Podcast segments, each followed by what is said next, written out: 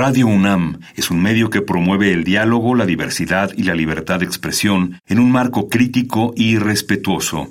Los comentarios expresados a lo largo de su programación reflejan la opinión de quien los emite, mas no de la radiodifusora.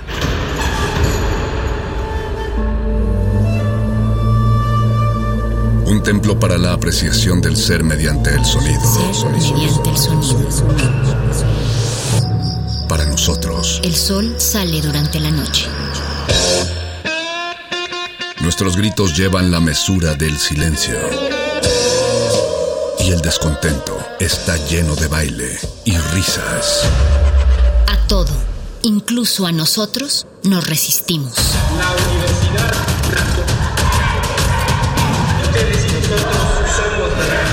Resistencia modulada.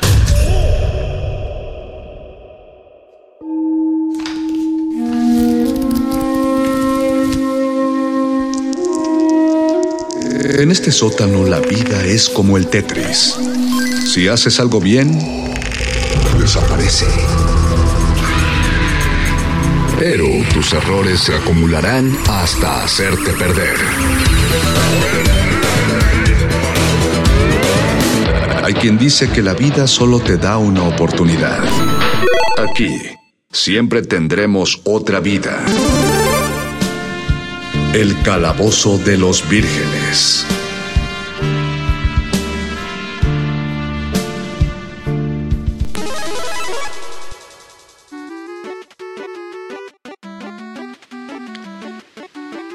Muy buenas noches, estimada audiencia de Radio UNAM. Buenas noches, escuchas y escuchos de Resistencia Modulada y excelentísimas noches, gente que ha venido a escuchar El Calabozo de los Vírgenes esta noche. Perdonen que haga la diferencia, pero ya saben que hasta en camiones hay rutas. No, la verdad es porque si están escuchando Resistencia Modulada y Radio UNAM a esta hora y este día, es porque han venido a oír El Calabozo de los Vírgenes. Todo lo divertido va acá. Mando un saludo y un agradecimiento a toda la gente de la producción de Radio UNAM que hace posible que llegue este programa eh, salido de voces ñoñas a oídos ñoños. Hoy tenemos un programa particularmente especial. Eh, con ello no, no un demérito de calidad que podría pensarse que lo habrá debido a que estoy solo en esta ocasión por lo que voy a aprovechar para mandar un saludo a todas las otras voces rolocutoras que no, nos pudimos, eh, no, nos concretamos, no requerimos eh, unirnos para esta sesión porque hay un especial musical en este momento, ¿no? Además, debo anticiparles, es, es el cierre del año, el cierre del año ñoño, del año educativo y del año geográfico, se dirá geográfico o astronómico como sea. Entonces los cierres de año siempre son difíciles para, para las producciones radiofónicas. Todo el mundo está corriendo, todo el mundo está haciendo muchas cosas, se nos empieza a apretar la chamba. Así que pensamos que era una buena oportunidad para relajarle el trabajo al resto de los rolocutores y hacer un especial musical como hacía rato que, que, no habíamos hecho. Digo, me parece que el último especial musical que nos aventamos y que hasta una retransmisión tuvimos fue el de la historia de los videojuegos. Que por cierto, de una vez voy a anticipar que esto podría ser una retransmisión por si lo volvemos a usar en algún momento. Pero si lo, eh, es probable, si lo está usted escuchando en noviembre, a principios de noviembre de 2021, es decir, particularmente el 9 de noviembre de 2021, está escuchando la primera vez que suena este programa. Si el día de hoy no es 9 de noviembre y no es 2021, entonces de por seguro que está oyendo una retransmisión, lo cual agradecemos también que escuche. Eh, ya mandamos saludos a la producción de Radio UNAM, saludos a la producción de Resistencia Modulada, a los rolocutores, a la gente que nos ha acompañado constantemente, principalmente Paquito de Pablo, porque es el que se está fletando muchas de, de los programas, pero también aquellas voces que hace rato que no suenan con nosotros, la de Adrián García El Bofes, la de Diana Nolan, la Amazona de la Voz, eh, Gabo Pérez, un ratote que Gabo Pérez no se conecta tampoco de toques, ya, ya los extraño en el programa muchachos, ojalá lo estén oyendo para que escuchen cuánto, cuánto se les extraña de este lado de los micrófonos. Eh, estamos empezando, eh, no es cierto, ya a estas alturas ya ya pasó el... No es cierto, todavía estamos en los primeros 10 días, así que sí cuenta como que estamos empezando el mes. me parece que noviembre o principios de noviembre, el 2 de, el 2 de noviembre, deberíamos considerarla como la festividad más mexicana de todas y me parece que para los, el resto de los ojos del mundo es la celebración más, más mexicana. Eh, piénsenlo así, solo en Estados Unidos, creo que no en otros países, solo en Estados Unidos se celebra el 5 de mayo como si fuera nuestra independencia, o sea, ellos no tienen idea de lo que se celebra en septiembre. Eh, en septiembre siempre no faltan los, los amargados que dicen que no podemos celebrar cosas en septiembre por la cuestión colonial. Eh, el 5 de mayo pues es apenas un día de asueto que tenemos. El natalicio de Benito Juárez se ha vuelto más controvertido año con año. Eh, el anib de la Rev, que es, próximo, es dentro de unos 10, 11 días, también es como día oficial, sí, tal, pero creo que no le hacen tanta puya como a la independencia de México. Debería ser como el mismo calibre, ¿no? a lo que me refiero es que el 16 de septiembre sí se acostumbra que todos nos reunamos a, comer tlayudas y pozole y tostadas. Pero no hacemos eso el 20 de noviembre, cosa que es lamentable. Digo, en Estados Unidos están celebrando el Día de Acción de Gracias por esas fechas. ¿Por qué nosotros no tener otra fecha para juntarnos a la tragadera masiva, ¿no? De, adicional pero de ahorita que dije tragadera masiva, no sé por qué me acordé que no me he presentado en este programa. Están oyendo a su Union Master de confianza, el Mago Conde, transmitiendo desde 96.1 de FM en Radio UNAM, www.radio.unam.mx. Y si alguien quiere darnos algún comentario de lo que ha sonado en esta emisión o de lo que sonará, o de lo que escuchó, según el tiempo en el que quieran reaccionar. Estamos en Facebook como Resistencia Modulada y en Twitter como arroba R modulada. Bueno, eh, entonces, en, síntesis de todo lo que había dicho antes de mi tardía presentación, no, no hay una festividad, creo yo, a los ojos del mundo que sea más mexicana que el Día de Muertos. No sé qué tan reconocible era eh, el Día de Muertos para el resto del mundo antes de la película Coco, tengo la fortuna de que como a mí sí me gustó, pues no me molesta que el mundo lo conozca por eso.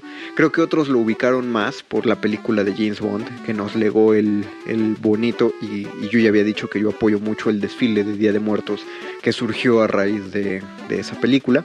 Eh, pero bueno, la cosa es que ya el mundo ya lo ubica como una festividad hasta turística.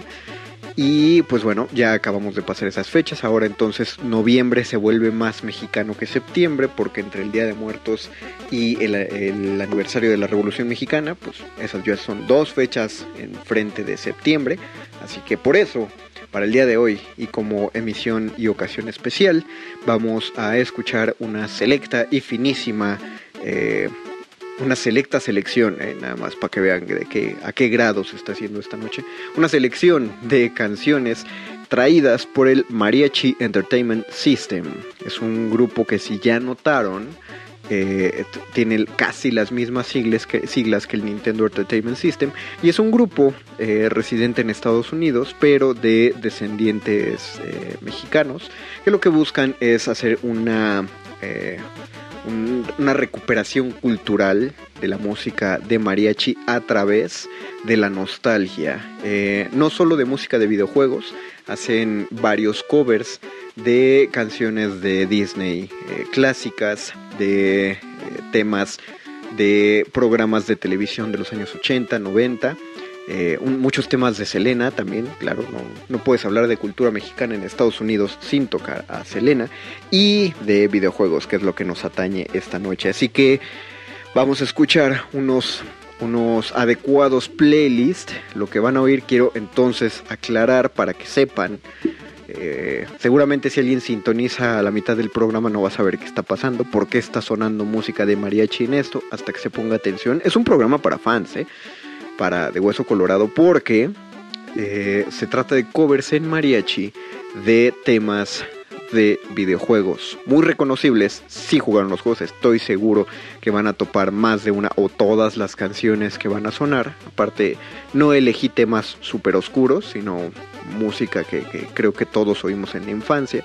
Y bueno, para, para, eso el primer bloque, el primer bloque va a ser nuestra, nuestro primer bloque de 8 bits vamos a escuchar en este orden. Lo primero es el tema, el tema principal de Zelda, eh, el cual se han hecho muchas reinterpretaciones. eh, porque el tema, el tema original de Koji Kondo pues se ha repetido desde el primer The Legend of Zelda. Eh, se medio. Cuando se varió mucho más y no tan afortunadamente fue justo en su secuela, en Link's Adventure. Pero se retomó en A Link to the Past y creo que donde todos más lo ubicaron fue en Ocarina of Time. Entonces vamos a escuchar primero el tema de Zelda en versión de mariachi. Después algo del soundtrack, del épico soundtrack de Pokémon compuesto por Junichi Masuda, el tema de batalla de la primera generación de Pokémon, es decir, los juegos rojo, blanco, verde y amarillo. Eh, igual en versión mariachi, esa es la segunda canción. La tercera canción es el temazo Bloody Tears, eh, Lágrimas Sangrientas, como lo escucharon en eh, Castlevania 2, Simon's Quest. lo, bueno de los juegos de NES es que el 2 quedaba mucho mejor que el primero, porque en el primero era como mucha experimentación y eran muy difíciles. Para el 2 le bajaban un poquito la dificultad, pero lo mantenían muy divertido y le agregaban nuevas dinámicas a los personajes. Por eso, aunque pues, Castlevania es Castlevania, el primero de NES, Castlevania 2, es, es como el punch. Lo mismo en Mega Man. Eh, que justamente pues, lo saco a colación porque Mega Man, un tema de Mega Man es el último, no el tema principal de Mega Man, sino el escenario del Dr. Willy de Mega Man 2, que creo yo es una de las canciones más emocionantes de los soundtracks de Mega Man. En general, Mega Man 2 se lleva de calle a, todos los de NES, es decir, el primero era bueno, pero en el 2 mejoró mucho. Y eso que en el 2 todavía no tenía dinámicas de barrerse por el suelo, de cargar el rayo. Todavía ni siquiera parecía su perrito, no parecía Rush. Pero, pero pues el 2, entre la música y los enemigos y la dificultad, facilidad, era, era un juegazo. Entonces, vamos a escuchar el tema de Zelda, el tema de batalla de Pokémon primera generación, Lágrimas Sangrientas del Castlevania 2 y el escenario del Dr. Willy de Mega Man 2 todo en cover de mariachi por el Mariachi Entertainment System. Esto es el Calabozo de los Vírgenes. Todos los mariachis van aquí. El Calabozo de los Vírgenes.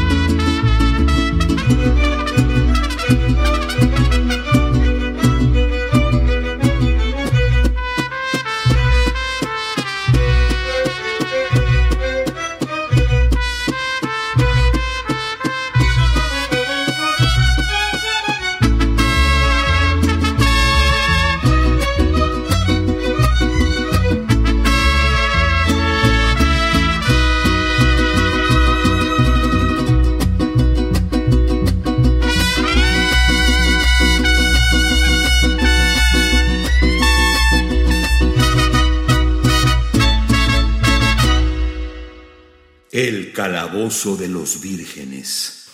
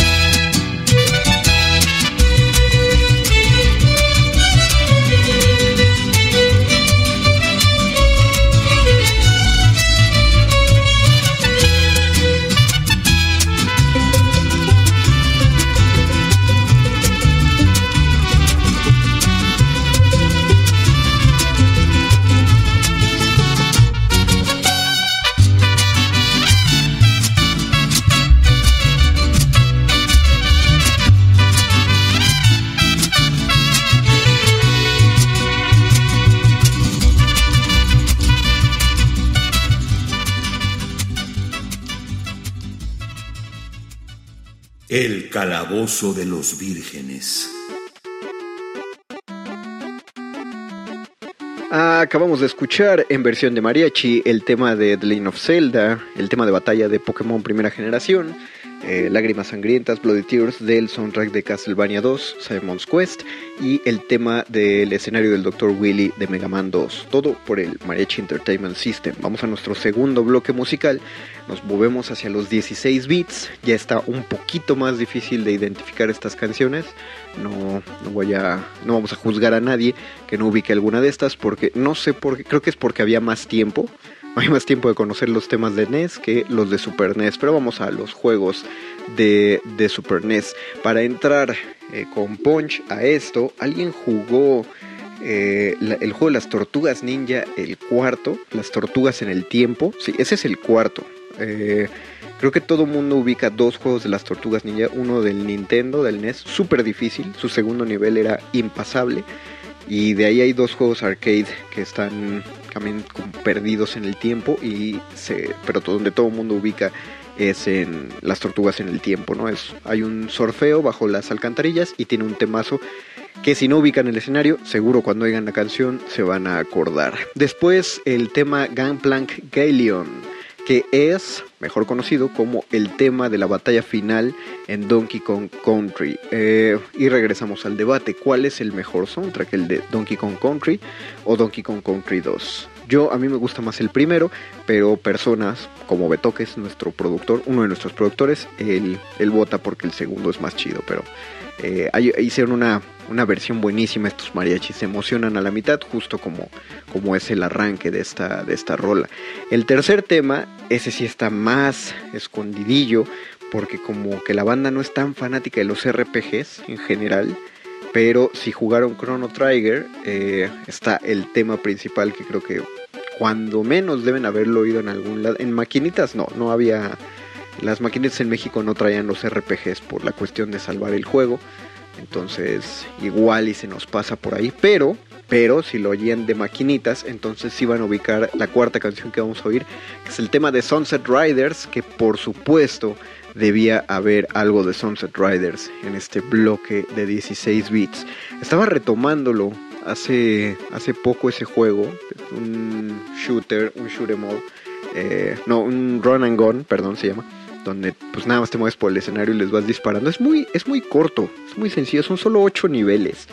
Eh, y no hay gran variedad de armas de cambiar, o sea, hay variedad de los vaqueros que escoges, de los cuatro vaqueros que puedes escoger, pero no hay gran variedad de armas.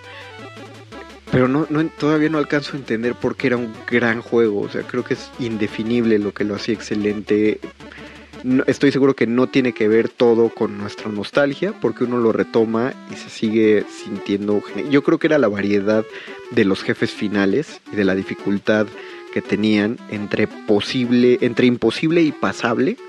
Eh, pero si no jugaron Sunset Riders, no, pues, pues qué lástima, porque era un, éxito de las maquinitas y que llegó al Super Nintendo. Y finalmente otro tema que tenía que sonar en este, en este programa de covers de mariachis porque era, era algo emocionante de oír. Es curioso como en el extranjero, la cultura extranjera, siempre mezclan la música española con la música mexicana, ¿no? Hacen una mezcla muy curiosa entre el mariachi y el flamenco y dicen que eso es mexicano. Eh, lo ponen más triste para que suene mexicano y más alegre y, bravo para que sea español. Entonces vamos a escuchar el tema de Vega eh, del combatiente español de Street Fighters 2, eh, la, la, versión del Super Street Fighter 2 Turbo, que le metieron más instrumentación, entonces además de eso, pues ahora está en cover de mariachi. Entonces, para resumir, vamos a escuchar Super Surfing de las Tortugas Ninja en el tiempo, eh, Gangplank Galeon de Donkey Kong Country, el tema de Chrono Trigger, el tema de Sunset Riders y el tema de Vega de Street Fighter 2, todo interpretado por el Mariachi Entertainment System. Están en el Calabozo de los Vírgenes, todos los mariachis van acá. El Calabozo de los Vírgenes.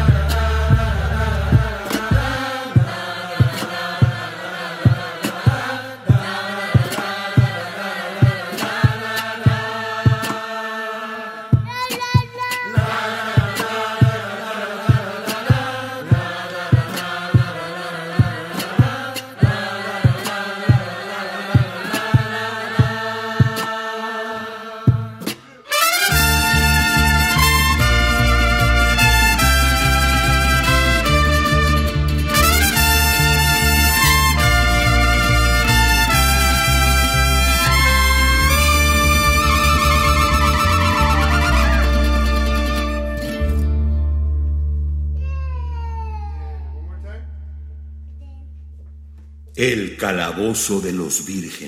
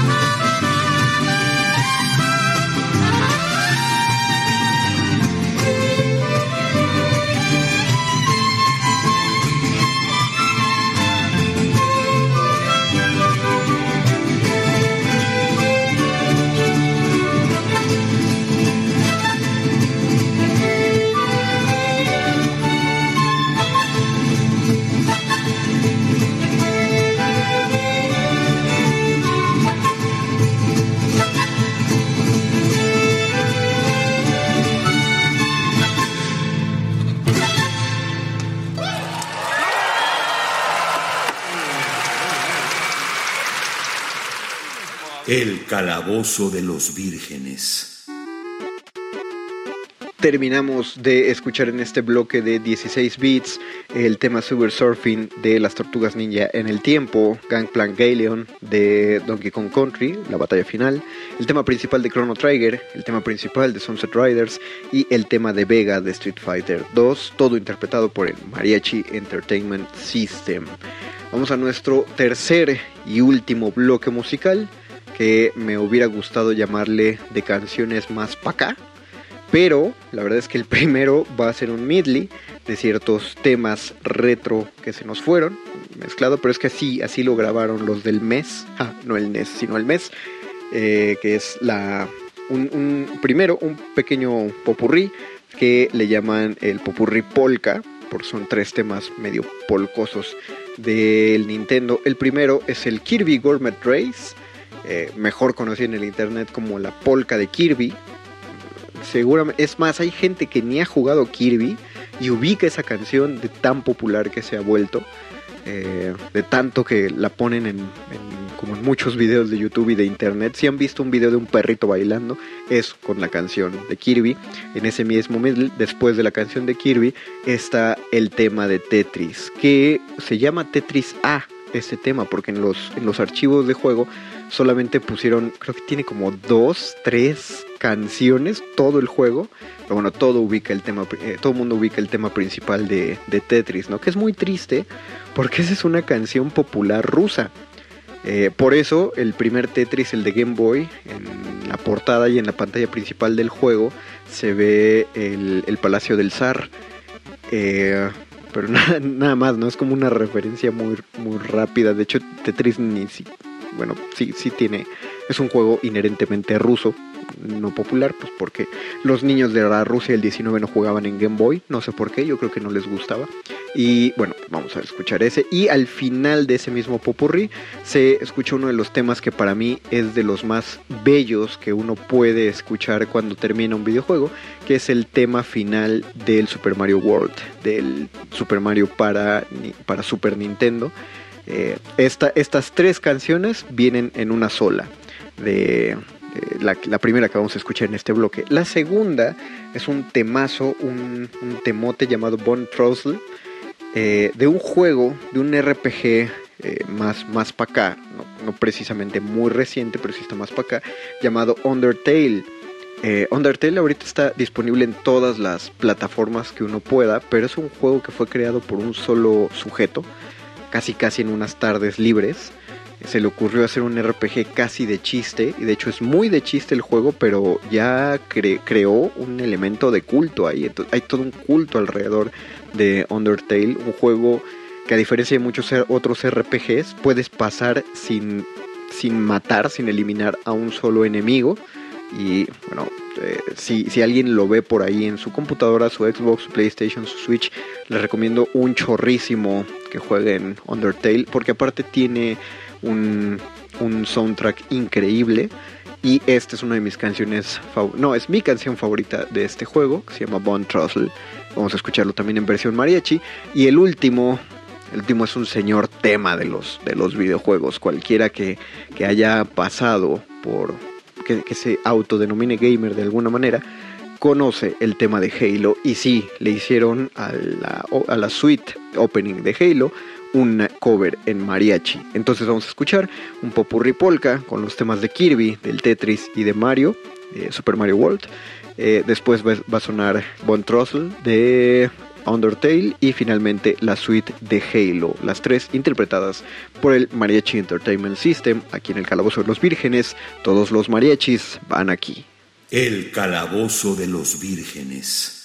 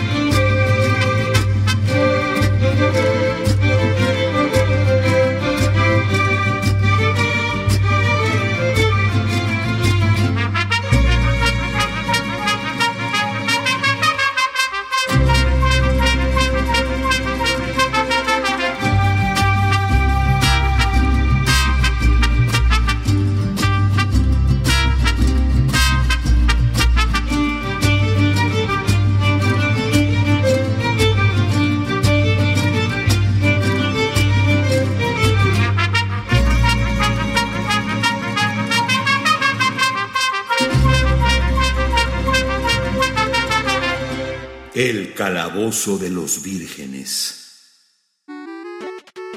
Esto, este fue nuestro último bloque musical. Lo que escucharon fue un popurrí de polcas de videojuegos, los temas de Kirby, del Tetris y el tema final del Mario World, seguido de una canción del soundtrack de Undertale llamada Bond Trussell. Y terminamos con la suite opening de Halo, todo por el Mariachi Entertainment System. Yo me voy. Agradezco mucho a Resistencia Modulada y a la producción de Radio UNAM. Agradezco a Paquito Paquito de Pablo, que hizo la producción de este programa, de este programa a pesar de, que tiene un, sufrió una pequeña avería en sus cuartos inferiores, así que le mandamos pronta recuperación, que chido Paquito, que te vaya mejor. Y pues nada, gracias a la gente. Recuerden, quedan dos horas de resistencia modulada. No se desconecten, sigan escuchándonos, sigue de retinas a continuación. Y justo para darle abertura a, la obertura al programa de cine a continuación. Si nos queda tiempo, digo, lo aviso porque pues, no sé cómo vayan los tiempos de la radio, pero si nos queda tiempo para terminar, vamos a cerrar con un con otro midley, otro popurrí eh, igual de mariachi, el Mariachi Entertainment System, que ya no es de videojuegos, pero es una mezcla de temas de películas de Marvel, otro casi casi otro examen para los amantes de los soundtracks. En este popurri se escucha el tema de Black Panther, que es, me parece encantador cómo hicieron un popurrí en mariachi de temas que fueron basados en música africana. Después del tema de Black Panther suenan, eh, suena el tema de Ant-Man, eh, también temazo de entre todos los de, creo que uno de los más reconocibles que se han hecho en todo el universo de Marvel. Cerramos con, no, no cerramos, perdón, seguimos con el tema de Spider-Man. No esperen escuchar el tema principal de, Spider-Man como el de la caricatura. Este es, el, este es ya como el tema más, más del MCU, de Spider-Man Homecoming. Después el tema del Capitán América, muy simpático cómo suenan las trompetas mexicanas con el tema del Capitán América. Y cerramos, cierra ese popurrí con el tema principal de Los Vengadores.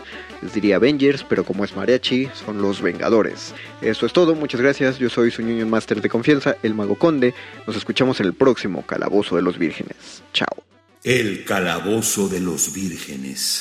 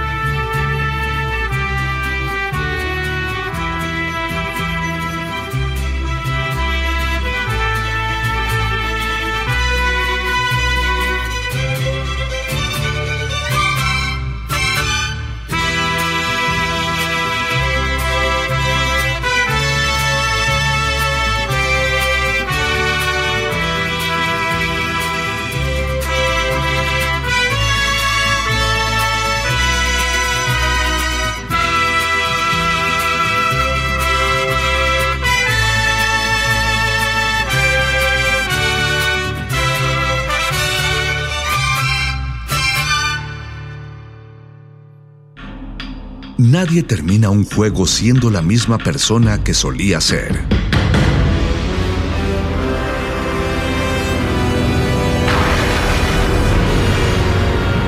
Seamos alguien más.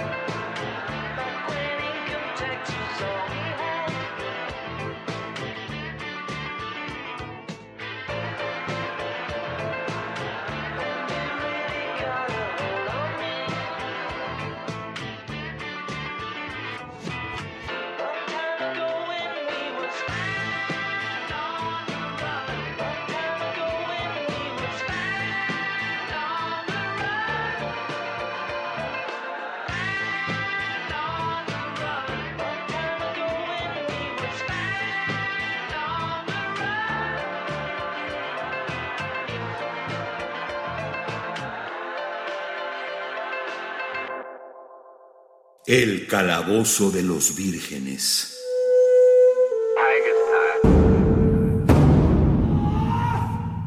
Solo hay dos momentos excelentes para ver una película. El primero fue hace 20 años, en su estreno. El segundo gran momento es hoy. De retinas. De, retinas.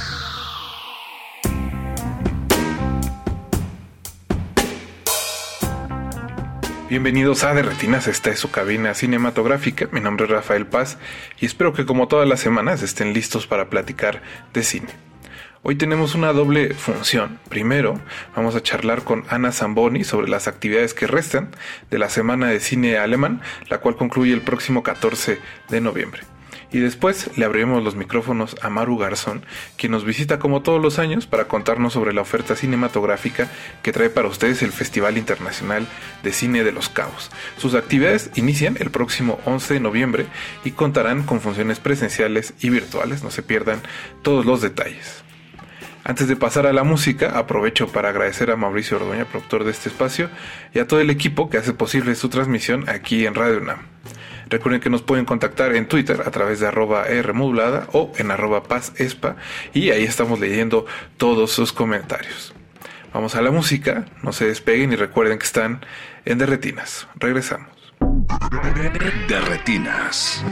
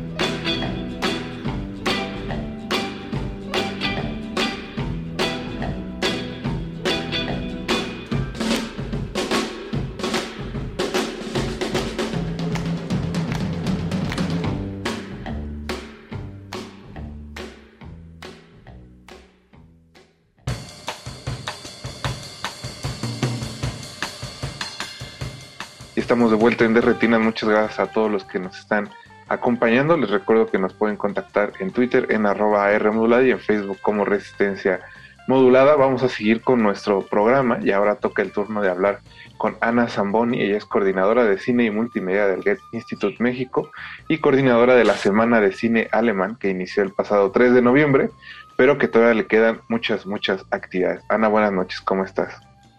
Hola, buenas noches. Muchas gracias por invitarme. Pues justo, Ana, eh, ya nos agarró un poco eh, por las fechas y los puentes el, el, programa a medias, pero imagino que la Semana de Cine Alemán todavía tiene muchas cosas que ofrecerle a los radioescuchas. Sí, por supuesto. De hecho, eh, justo ahora, mañana miércoles, es que pueden también ustedes seguir disfrutando de la programación. Algo importante que, quiero decir para esta edición es que como debido a la pandemia no pudimos traer a, invitados alemanes e, internacionales, no pudimos hacer viajes intercontinentales eh, por seguridad de todos nosotros, obviamente. Eh, entonces lo que hicimos es poner especial atención y programar eh, películas, eh, pues casi todos estrenos eh, nacionales, estrenos latinoamericanos y todas las películas que estamos programando aquí, si ustedes las googlean y buscan en IMDb, todas, todas las películas que estamos programando en la selección son películas que han estado en alguno de los festivales más importantes a nivel internacional, ya sea Berlinale, el Festival Carlo Vivari, Thessaloniki, Tribeca, Toronto, eh, la Bienale, eh, y en todas ellas nominadas y este, con algunos premios, la mayoría de ellas también. Entonces, es una programación muy, muy buena, es una programación exquisita la que estamos presentando y pues todavía tienen algunos días, todavía queda este miércoles 10 eh, de noviembre jueves 11 y hasta el domingo 14 de noviembre tenemos proyecciones en nuestras tres sedes. Eh, este año también lo que quisimos ofrecerle al, al, público es una semana de cine alemán en 3D, digamos, es un poco un juego de palabras, pero sería en tres dimensiones. Es decir, tenemos la opción de ver el cine tradicional, el cine clásico y como seguimos pensando que se ve mejor el cine, que es en las salas de cine, para esto tenemos a Cineteca Nacional, tenemos a Cinépolis Carso eh, y tenemos también nuestro auditorio, que es un auditorio muy grande, muy bien equipado del Goethe Institute. Y eso es para los que quieran eh, ver el cine en las salas eh, tradicionales de cine. Por supuesto, en estas tres sedes se están cuidando todas las medidas de seguridad y prevención para los contagios de, COVID. Y además tenemos el, em, la, digamos, la segunda dimensión sería el cine al aire libre entonces tenemos, vamos a presentar una parte de la programación en el foro al aire libre de la Cineteca y otra gran parte, de hecho es casi toda la programación de la Semana de Cine Alemán, la vamos a proyectar en el Freiluftkino, que es el cine al aire libre que acabamos de, adecuar, digamos que acabamos de estrenar este año en el Goethe Institute. Es un, la verdad es que se los recomiendo mucho porque es una es una experiencia en la cual seguimos viendo el cine en pantalla grande, este, con una excelente calidad de proyección, con un excelente sonido que, adecuamos precisamente para, este cine al aire libre y para la Semana de Cine Alemán. Y, eh, eh, pero este, teniendo la seguridad de que estás en un espacio libre totalmente de contagios. ¿Por qué? Porque es al aire libre, porque tenemos, eh, eh, digamos, porque es muy abierto el espacio y eh, no es, es distinto a la experiencia que da un autocinema porque sí hay, o sea, son unos camastros, tú te puedes sentar como si estuvieras en el cine nada más que pues sin, sin, sin que sea una sala cerrada. Y realmente les recomiendo mucho, además estamos dando una degustación, digamos, o estamos ofreciendo cerveza alemana, cerveza mexicana y una bebida que se llama Glühwein, que es una especie de vino caliente que toman mucho los alemanes en invierno y como ahorita está haciendo mucho frío en las noches, pues se los recomiendo también. Y todos los días estamos teniendo funciones en este cine al aire libre y también en el auditorio tenemos dos funciones diarias. En el cine al aire libre son las 7 de la noche la primera, 9 y media la segunda pero por supuesto consulten la programación porque hay películas que duran un poquito más. Eh, y en el auditorio empiezan a las seis las funciones.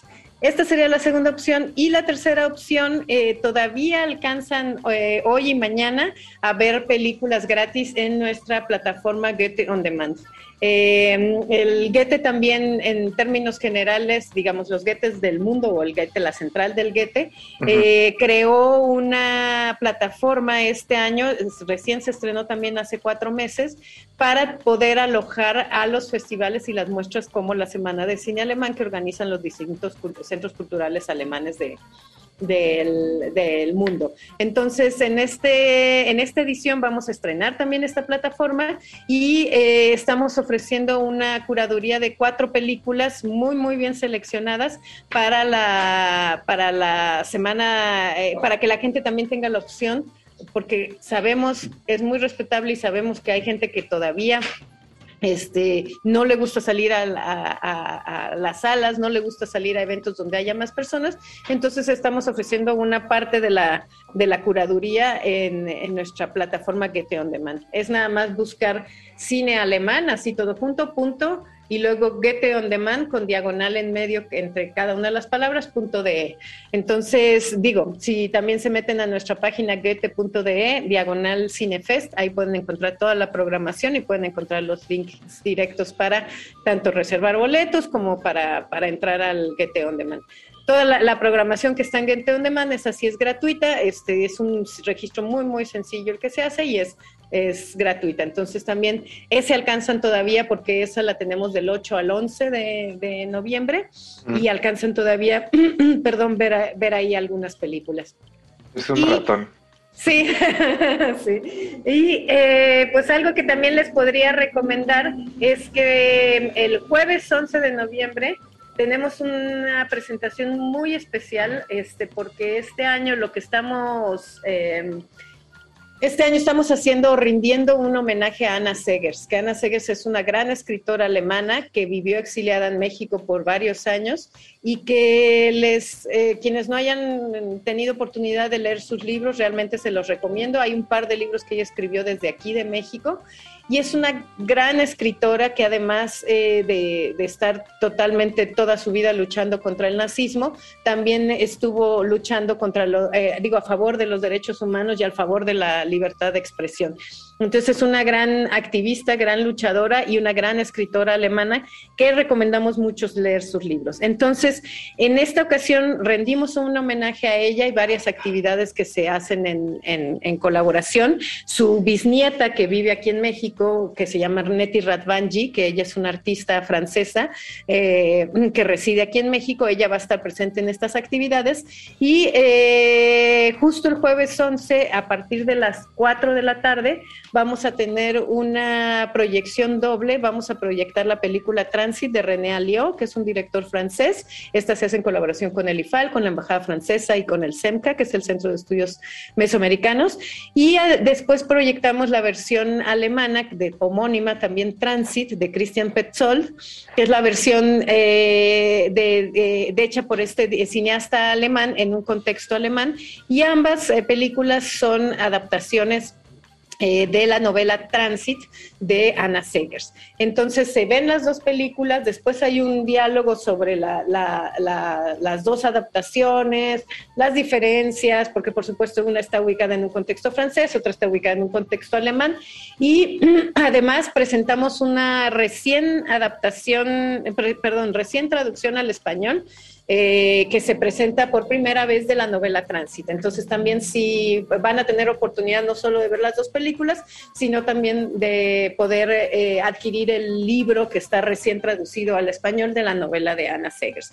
Entonces es, es una actividad que se la recomiendo, es, es entrada gratuita también y es la finalización de un curso que justo ahorita se está llevando a cabo de sobre la vida y obra de Ana Segers. Ese ya no alcanzan a inscribirse porque pues ya este justo está en los últimos días, eh, pero eh, a, la, a, la, presentación final que hacemos en el auditorio del Goethe Institute, sí los invitamos a que asistan. No es necesario estar en el curso anterior, eh, es realmente muy interesante ver las dos adaptaciones de la novela, sobre todo porque la versión de Christian Petzold él, eh, es, muy interesante porque la novela trata también de toda la ola y el, eh, em, o sea, cuando tuvieron que exiliarse muchos, muchos alemanes de, de, Alemania, este, por razones políticas, pero lo que hace Petzol es adaptarla en un contexto actual. Entonces es muy interesante ver un proceso. El contrapunto, ¿no? Ajá, sí, y un proceso como el que pasó en aquellos años, pero adaptarlo en un contexto actual que, que, pues realmente sí se podría también, podría suceder, ¿no? Entonces digo, no les cuento más, pero sí es muy, muy interesante. Y vamos a tener la participación de grandes expertos también este, en el cine alemán y críticos de cine alemán que van a estar hablando sobre el tema. Entonces, esa es otra de las actividades que les podría recomendar. Y por supuesto, todavía tienen oportunidad, perdón, todavía tienen oportunidad de ver eh, algunas funciones especiales. De hecho, presentamos la, función El Guante Dorado, eh, que es la última, última película de Fatih Akin, que, se presentó en, en, Berlinale de este año, de 2021, hace algunos meses. Ese traemos, es un estreno que tenemos aquí nacional y ese lo pueden ver ustedes en eh, el sábado 13 de noviembre en la Cineteca este, Nacional. Y además todavía pueden ver otra función especial que tenemos que se llama Chupa Sangre, que es como una función de clausura que estamos haciendo, este, que es eh, bueno, se llama Chupasangre en español, pero este, es una comedia alemana sobre eh, vampiros marxistas muy, muy chistosa. Y esa la pueden ver también en Cineteca eh, como función de clausura el domingo 14 de noviembre a las 9 de la noche. Entonces también eh, las, las, les recomendamos muchísimo este, toda la programación, no solo las que acabo de decir, capaz que esas son mis preferidas, pero, pero este, hay muchas de, también muy, muy buenas. Estamos proyectando otra vez un Ondine, eh, Ondine, que esa es otra película de Cristian Petzol, es la última que hizo.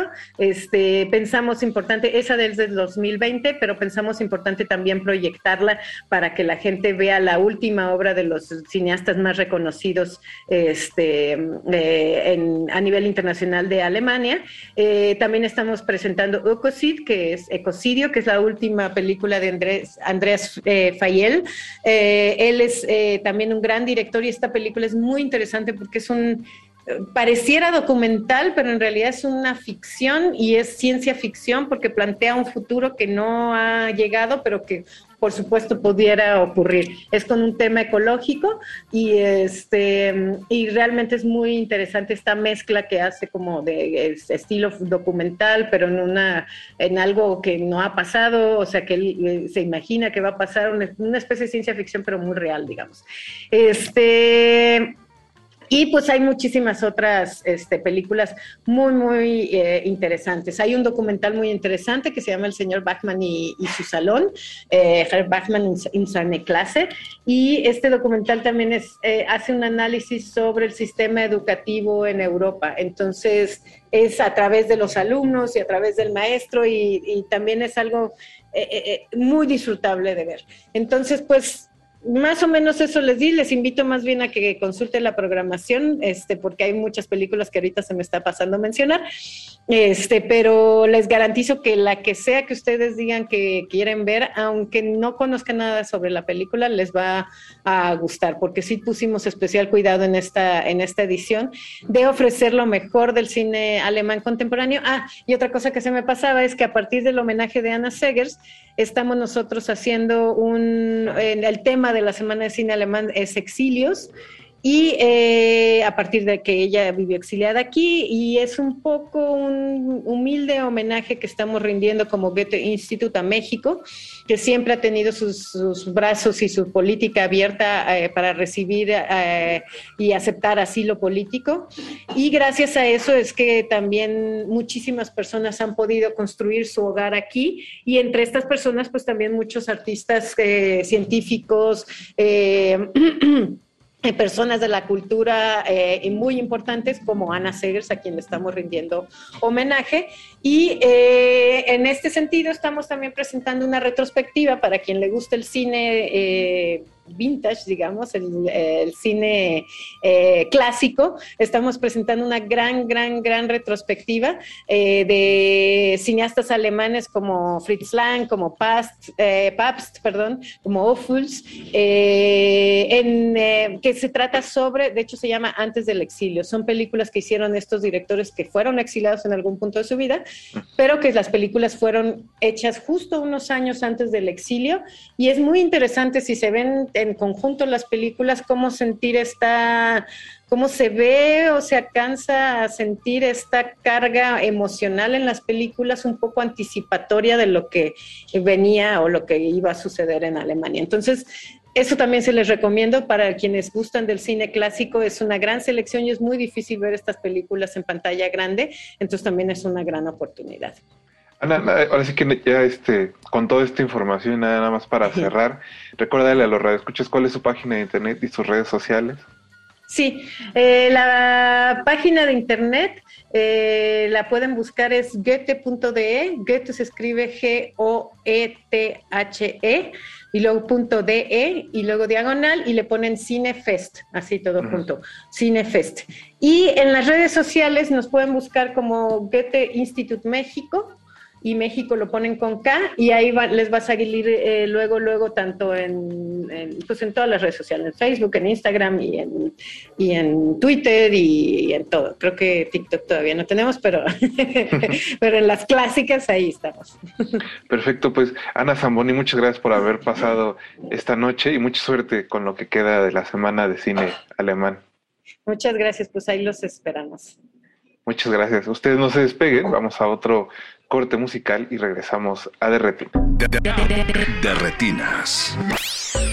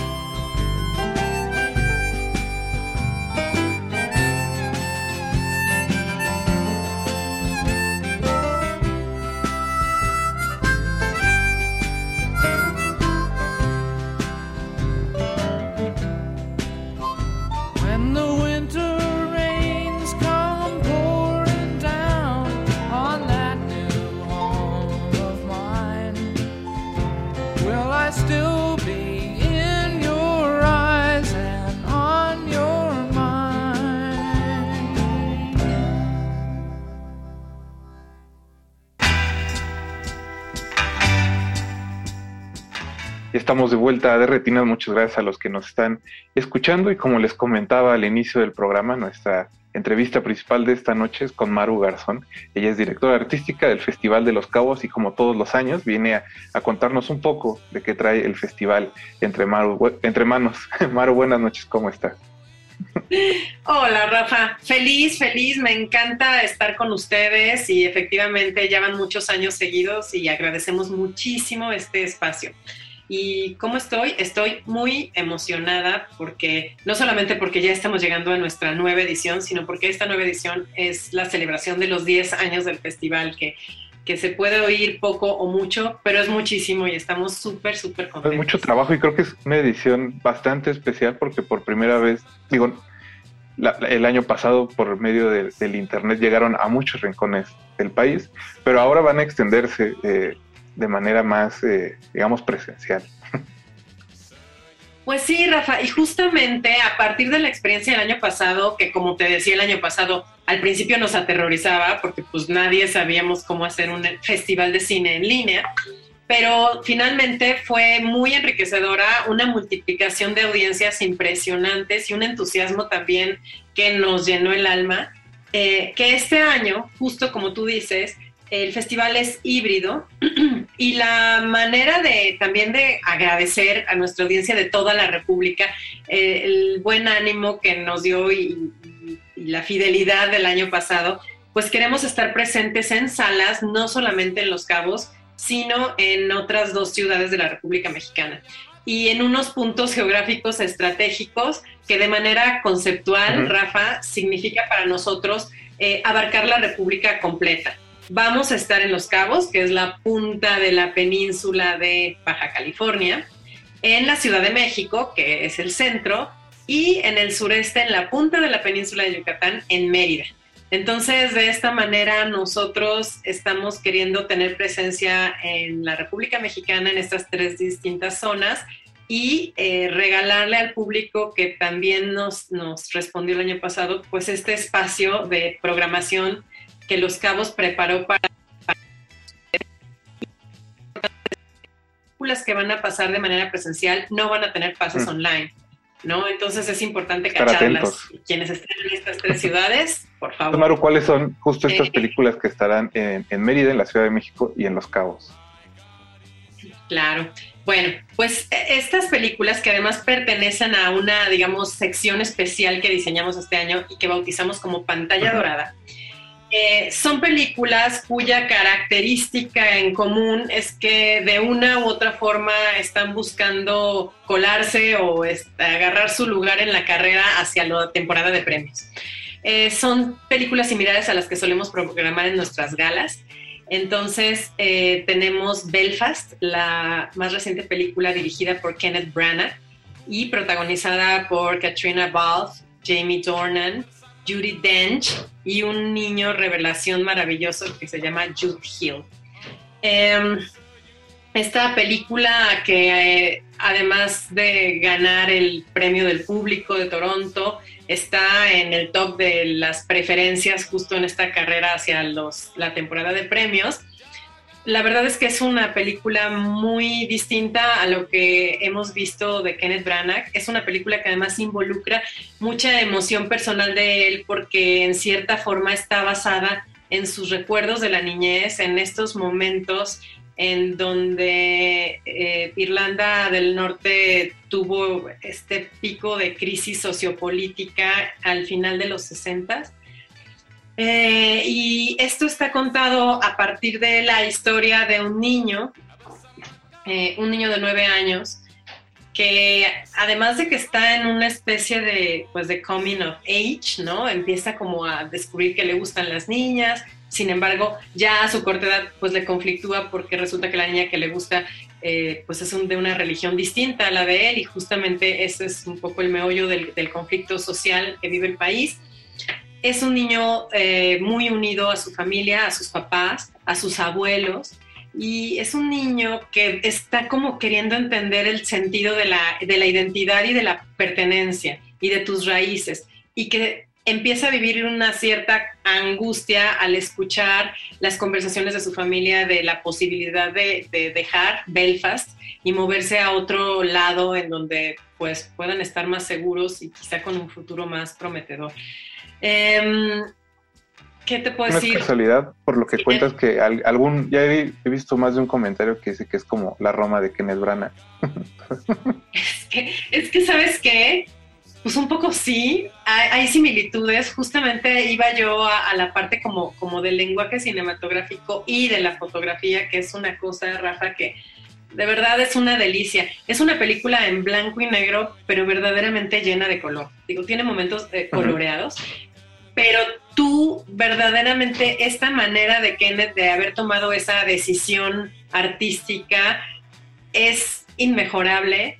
Em, tiene, bueno, te digo, una fotografía increíble, tiene un soundtrack elegido muy cuidadosamente y que lo único que te puedo decir es que te llena de energía, pero al instante.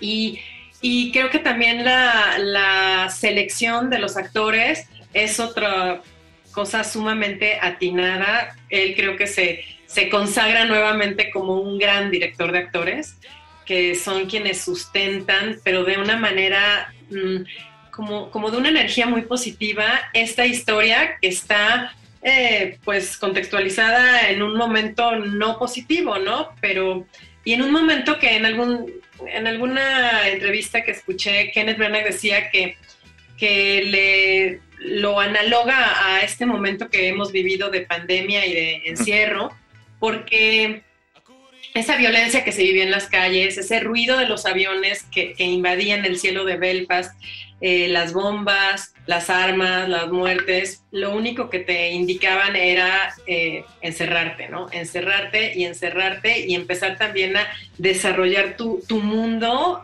en un confinamiento, ¿no? Un confinamiento distinto al que vivimos ahora, pero, pero creo que esto también es algo que él ligó a la película en el momento de, escribir Pero creo que se nos olvidó decir que eh, estas películas eh, estarán en la Ciudad de México en el Cinemex Reforma 222 y pues que estén atentos porque ya pueden creo comprar sus boletos para que no se queden sin lugares. No, justo, justo eso le iba a decir cuando terminara de hablar de las películas, Rafa. Claro, hoy empezaron a estar a la venta y creo que es importante porque eh, al menos Belfast creo que sí su estreno está planeado para el primer trimestre del próximo año, entonces eh, para poder empezar a, tenerla en la mente y en nuestro universo y creo que se puede volver de hecho una de las películas consentidas del año, pues apúntense y métanse a la página de Cinemex para comprar sus boletos justo para Reforma 222.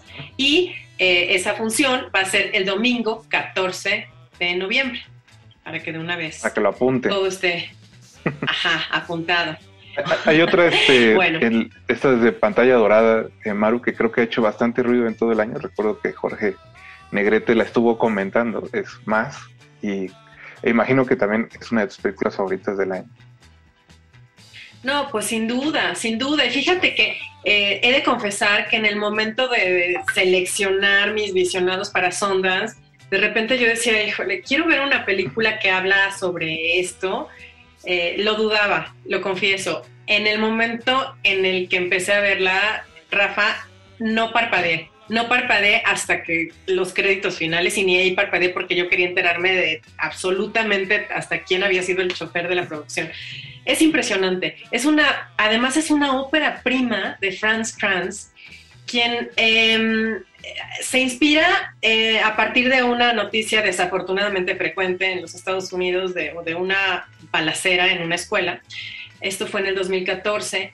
Y él dice, el director, que e, especialmente le tocó el alma, a pesar de que esas noticias habían sido frecuentes, y, él lo, lo, relaciona a que en ese momento él ya era papá. ¿No? Entonces, como que creo que sí es un, elemento importante para que repercuta de otra manera. Por otro lado, él en la universidad había estado como, como cerca de, de investigaciones sobre procesos como de reconciliación en donde se provocaban reuniones entre las familias de ciertas víctimas con sus agresores y justamente para buscar esa, o sea, soltar cosas o, hacer una especie de catarsis. Entonces, eh, Frank Kranz, que además es quien escribe la película, no solamente la dirige, la escribe, la dirige y la produce, eh, pues como era su ópera prima, también buscó hacerla de una manera económica, pero no por eso poco contundente. El guion creo que es impecable y de voz de los actores eh, dicen que en el momento en el que les llegó no lo dudaron, es algo inusual porque básicamente la película se basa absolutamente en los diálogos y en la interacción de cuatro actores eh, que interpretan a dos parejas que se reúnen en, en un cuarto de una iglesia episcopal en algún pueblo de Estados Unidos y que buscan, eh, pues no sé, buscan a lo mejor respuestas, buscan escuchar cosas que los hagan poco a poco ir terminando de sanar sus heridas. Y creo que algo relevante es cómo la película logra dibujarnos todo el panorama sin usar un solo flashback todo sucede ahí, todo nos lo va dando la, el diálogo entre ellos, las conversaciones. Eh, y es una película que se centra como en cómo, cómo logramos los seres humanos transitar por esos procesos dolorosos, cómo sí es posible reconciliar cosas aún con gente que piensa diferente y que es distinta a nosotros y con las cuales a lo mejor tenemos como, como temas que pensamos imperdonables, pero cómo la capacidad humana va, va como desdoblando emociones que ni nosotros mismos nos imaginamos al principio poder lograr y poder tener. Entonces, definitivamente, definitivamente es un peliculón. Y aquí aprovecho, Rafa, para platicarte y hacer un paréntesis, pero un paréntesis este, con letras doradas, porque eh, eh, de los cuatro actores que interpretan la película, una de ellas, Anne Dowd, que a lo mejor la reconoces por Hereditary, tú seguramente la reconoces por Hereditary o The Handmaid's Tale, eh, será nuestra invitada, nuestro homenaje especial, nuestro homenaje internacional y justamente lo estamos ligando a más a su participación aquí y a que gracias a esto está también muy sonada como una posible candidata para las nominaciones de, la temporada de premios, ¿no? Entonces sí, es, es un imperdible. es toda una experiencia, una experiencia bastante fuerte, más bien. es una experiencia bastante fuerte, pero que en verdad vale la pena. Te digo que yo misma tenía, así, digo, yo también soy mamá, entonces como que de repente dices, sí quiero, pero, pero es una película que te atrapa y, y, que acabas admirando y luego, bueno, saber que además es una ópera prima, dices, bueno, definitivamente tenemos que poner a Frank Kranz en nuestra mira porque si su ópera prima es esta, ya, ya deja el listón muy alto para su eh, Maru, ¿cuál es la tercera película que se estará presentando en la Ciudad de México? La tercera película es otra que seguramente también has escuchado porque es una película que está encumbrando la, muy buena carrera ya de Jessica Chastain, que es The Eyes of Tammy Faye. Aquí Jessica, que comparte créditos con Andrew Garfield, encarna a Tammy Faye, una teleevangelista muy famosa de los años 70 y 80 en los Estados Unidos, que junto con su esposo, Jim Baker, construyeron un verdadero imperio a partir de, la fe. pues esto, de, sus, de sus programas de, de, televisión, de tener millones de seguidores, de tener incluso un parque temático, de cantar, que por cierto también aquí es como una revelación importante Jessica Chastain como cantante, porque es ella quien interpreta y además lo hace muy, muy bien. Ha sido, un buen año para Jessica. ha sido un gran año. Yo creo que es el año de Jessica y ella dice que, que estuvo siete años preparándose para ese papel. Ella sabía que en uno u otro momento iba a suceder, entonces estuvo recuperando como sus habilidades de canto, que ella cantaba en la escuela y así. Y bueno, es espectacular. Y más allá de ver la historia de esta pareja, de su, de su imperio, obviamente de su, de su lado B y todos los conflictos personales y humanos que hay detrás de todo esto. Creo que es importante mencionar, Rafa, que Tammy Faye eh, eh, también tiene aquí como un impulso feminista, ¿no? Porque para su momento eh, ella se convierte también en una mujer que da voz y da espacio a la comunidad LGBT más que en ese momento y sobre todo en las filas de, la, de los cristianos era algo totalmente inaceptable. Eh, y en, en, este punto, cuando la epidemia del SIDA comenzó a brotar y a estar en su máximo pico, ella literalmente abrió espacio y abrió sus brazos para, para recibir y acoger eh, e integrar a miembros de la comunidad a todo este sistema, ¿no? Entonces, yo creo que eso es otra cosa que, entre líneas puede recuperarse y que hace también a la película muy importante. Claro, justo ahora en la conferencia, eh, cambiando un poco de tema, escuché que tenían una nueva sección que se llama Baja Inspira. Quería que le contaras un poco a los radioescuchas de qué se trata justo añadir esta sección al festival. Sí, por supuesto, Rafa. Eh, esta sección surge este año como uno de los componentes de nuestra celebración y se llama La Baja Inspira justamente porque la estamos enfocando a cine, eh, no necesariamente surgido de la Baja, sino todo el cine que de una u otra manera confluya o haya encontrado su inspiración en la península de Baja California y especialmente en Baja California Sur. Em, en esta ocasión la sección presenta tres películas, eh, el documental La Recua eh, de Trudy Angel, em, la película de Gigantes de Beatriz Sánchez y la película Transition de Alejandro Torres Kennedy. Eh, las tres películas, por supuesto, tienen en común que de una u otra forma se vinculan a este destino, que pues además es el destino que acoge y que hace posible el Festival Internacional de Cine. y Transition tiene una historia bastante interesante. Le adelanto a los radioescuchas que la próxima semana vamos a platicar con Alejandro Torres Kennedy y pues de las cosas que nos contó fue que justo esta película nació en la pandemia porque se quedó atorado en Sudáfrica y pues había que filmar y entretenerse con algún proyecto y es así como Transition llegó a existir.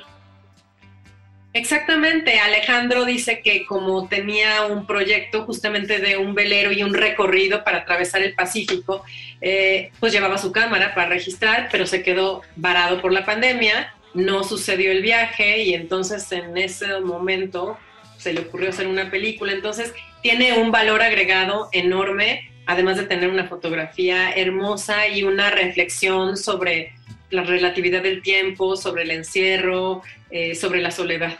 Todo este está bastante interesante la charla, recuerden, la próxima semana.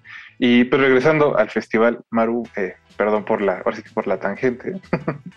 También una de las secciones que son muy importantes todos los años es la que está dedicada a los problemas ambientales y creo que se mantiene este año.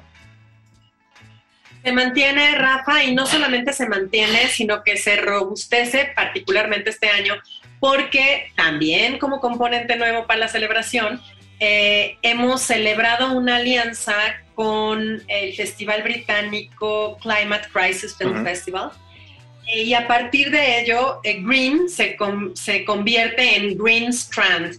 Entonces estamos como tratando de estrechar lazos entre México y Glasgow y sobre todo eh, la voluntad es crear y, proponer contenido que realmente nos haga más conscientes de nuestra relación con el medio ambiente. Tres películas integran este Green Strand, tres películas que fueron curadas eh, simultáneamente, más bien y en colaboración entre el Festival de los Cabos y el Festival Climate Crisis, y son Upel of Chimney Town de Yusuki Hirota, eh, animación japonesa que este año eh, cerró el Festival de Rotterdam, Above Water de Aisa Maiga, una realizadora franco-senegalesa, que esta película fue estrenada en el Festival de Cannes, y River, hermosísima película de Jennifer Pidon. Yo no sé si te acuerdas que hace unos años tuvimos Mountain.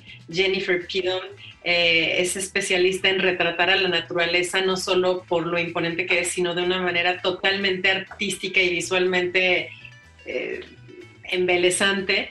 Entonces, em, una vez más, la voz narrativa es de Willem Dafoe eh, y bueno, ¿qué te puedo decir? Las tres películas son imperdibles. Justo ya que estamos hablando un poco de, las películas, Maru, se me olvidó también preguntarte y que le contaras a nuestro radio escuchas cuál va a ser la dinámica eh, de las funciones virtuales este año, dónde las pueden encontrar.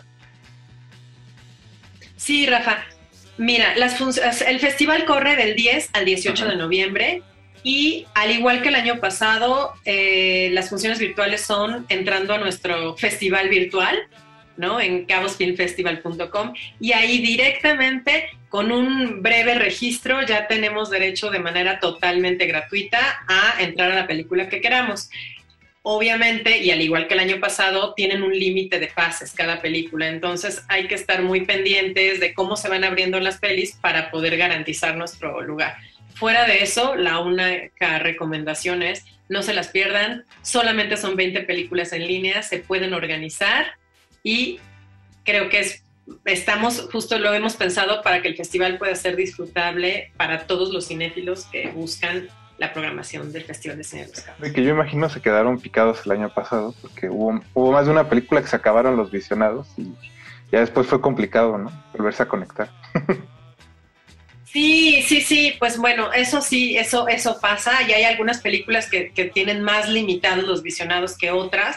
Entonces, evidentemente, cuando uno entre al, espacio del festival virtual, ahí estará indicado la cantidad de, views que tiene disponible eh, cada película. Y yo lo que sí recomiendo es apurarse y tratar de, verla, o sea, de apuntarse y sacar el boleto electrónico en el momento en el que se libera cada película, que están planeadas, igual que el año pasado, eh, irse liberando una de la competencia Los Cabos al día y una del resto de la programación al día. Entonces, creo que sí hay manera de organizarse para ver dos películas. Eso sí. Eh, Maru, también este año le realizan un homenaje a Nico Celis, que es uno de los productores más importantes que ha tenido el país en los últimos años, y sobre todo uno de los que más pues ha llevado cine a los festivales más grandes de todo el mundo. Totalmente, y, y, no sabes la felicidad que nos da, ¿eh? porque Nicolás además de Digo, yo personalmente he tenido la fortuna de conocerlo desde, desde siempre, ¿no? Desde que empezó, bueno, desde siempre en el cine. Eh, y de estar como muy cercana a, a, su trayectoria y es impresionante, ¿no? Alguien tan joven, con tantos bríos y con tan buen ojo para seleccionar los proyectos en los que participa, ¿no? Eh, definitivamente es un honor y, y no es coincidencia que para nuestro décimo aniversario hayamos decidido arrancar, de hecho, con este homenaje. Esa es como nuestra propuesta de arranque de este año. Y el homenaje está como, como enmarcado por dos películas.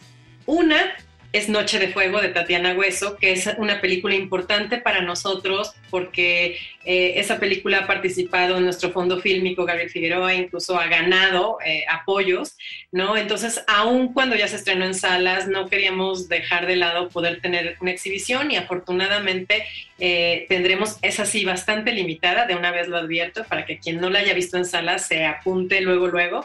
Tendremos unos pases limitados, pero los tendremos y se abrirá justamente el 10 de noviembre. Y la película, digamos, de estreno y que va también este, en el marco del homenaje de, Nico Celis es Drunken Birds, que es la elegida de Canadá para representarlos en los Oscars. Al igual que Noche de Fuego es la elegida mexicana para representar en los Oscars. Entonces, Drunken Birds del, del director Iván Gergovich es una coproducción entre México y Canadá, eh, Pimienta Films encargado de la parte mexicana y además protagonizada por Jorge Antonio Guerrero. Eh, y pues creo que es, es una, una mirada muy distinta a lo que hemos visto aquí, es una mirada desde los canadienses, no solamente a la migración, sino también un poco al narcotráfico, pero también y sobre todo al, al, amor, a un motivo distinto de migración, porque, porque el personaje migra de México a Canadá eh, por motivos literalmente de amor. Claro que también, por supuesto, entramos en una dinámica ya de explotación laboral y demás, ¿no? Pero eh, creo que es una mirada muy distinta y muy interesante eh, de este tipo de historias que nosotros contamos pues, definitivamente desde nuestra propia perspectiva. Maru, eh, pues antes de que ahora sí que se nos acabe el tiempo, por favor recuérdale un poco a nuestros radioescuchas cuáles son las coordenadas o redes sociales donde pueden encontrar toda esta información porque se nos va a quedar, este, ahora sí como todos los años, bastante películas fuera del aire. Entonces, cuéntales un poco eso para que no se pierdan. Bueno, básicamente eh, nuestra plataforma, que es la que hay que visitar y en donde además van a encontrar la información de todo, es cabosfilmfestival.com, bueno, con www antes, ¿no? Y nuestras redes sociales, como todas tienen alguna diferencia, si ustedes buscan en, en, Instagram, en Twitter, en Facebook, en YouTube, Festival Internacional de Cine de los Cabos, los va a llevar al nombre correcto, que en unos es Cabo Film Festival, en, en otra es Festival de Cine de los Cabos. Entonces mejor buscamos con el nombre completo y, y ahí nos encuentran fácilmente. Perfecto, pues Maru, muchas gracias por haber pasado esta noche y mucha suerte durante el festival.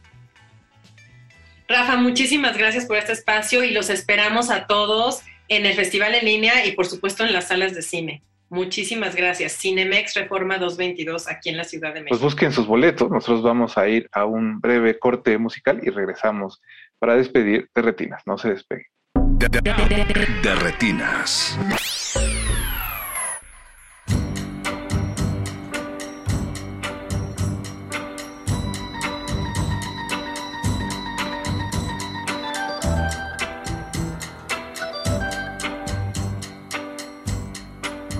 Any day now. I will hear you say goodbye, my love. And you'll be on your way. Then, my wild, beautiful bird, you will have flown.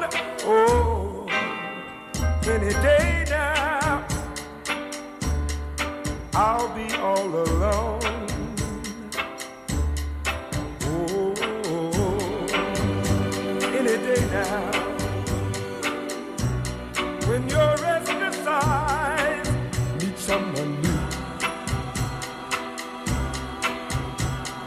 Oh, to my sad surprise.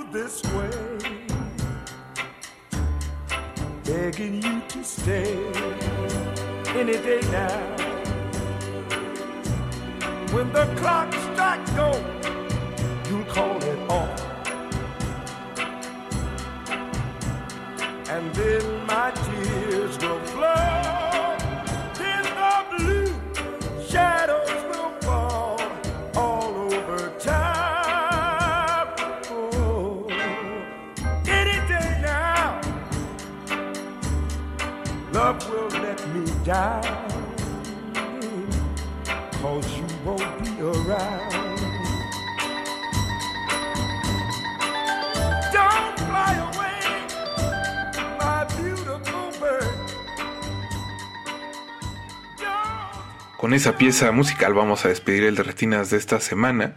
Hoy escuchamos, sin ninguna razón, digo más bien por ninguna razón en particular, algunas piezas del soundtrack de Vicio Propio, un honor cómico bastante pachacón que Paul Thomas Anderson estrenó en el 2014. Las canciones que escuchamos fueron Here Comes the Judas de The Markets, Journey Through the Past de Neil Young, Any Day Now de Chuck Jackson, Amethyst de Johnny Greenwood y The Chrysologon Institute también de Johnny Greenwood. Recuerden revisar las actividades de la semana de cine alemán y con nuestros amigos del Festival de los Cabos toda su programación, que como escucharon tendrá funciones digitales y presenciales. Recuerden que el festival arranca el próximo 11 de noviembre. Muchas gracias a Ana Zamboni y a Maro Garzón que nos acompañaron esta noche. También muchas, muchas gracias a Miriam que nos ayudó con la entrevista y a Mauricio Orduña que se encargó de producir este espacio.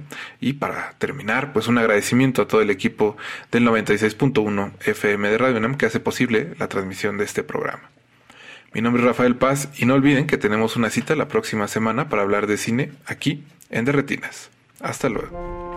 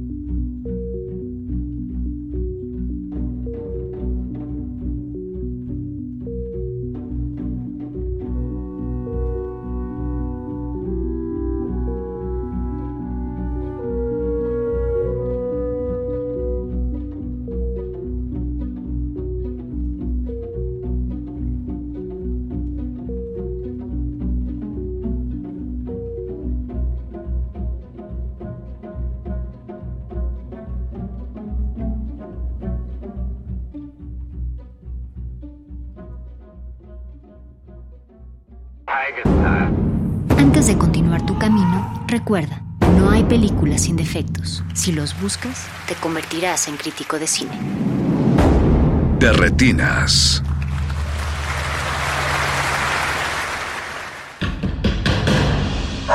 Como dijo el sabio Playlist Zoo, el viaje de las mil canciones empieza siempre con la primera reproducción.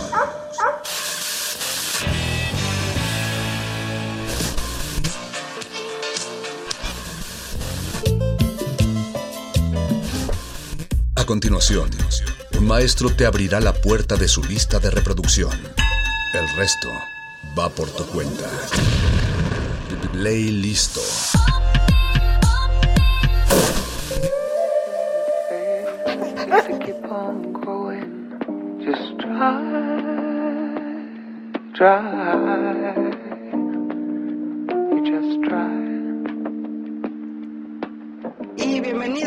A un playlist.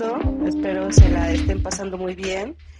Eh, espero que en esta noche no haga tanto frío como parece, porque como saben, pues nosotras todavía estamos haciendo una radio híbrida, es decir, eh, aún continuamos grabando los programas desde, desde nuestros hogares o desde algún otro sitio y transmitiendo para ustedes eh, pues en nuestro horario nocturno, resistencia modulada de 8 a 11 de la noche. Eh, mi nombre es Mónica Sorrosa y ahora sí, estoy muy contenta porque esta noche de viernes estamos grabando nosotras un viernes. Me acompaña Liliana Castañón, a.k.a. Lily Shure, quien es la responsable, junto con Jera, de un proyecto muy bonito llamado Broccoli with Botas. ¿Cómo estás, Lili? Muy bien, muchísimas gracias. Aquí, este, pues nada, muchas gracias por la invitación, disfrutando de un lindo viernes. Me encantan los viernes y los domingos. ¿Son tus días favoritos? Eh, sí, yo creo que más el domingo, pero sí el viernes es muy hermoso porque es como cuando empieza, pues sí, los eventitos, las cosas que hacer y más en esta ciudad me encanta porque siempre hay algo que hacer. Yo creo que desde el miércoles aquí siempre hay algo que hacer.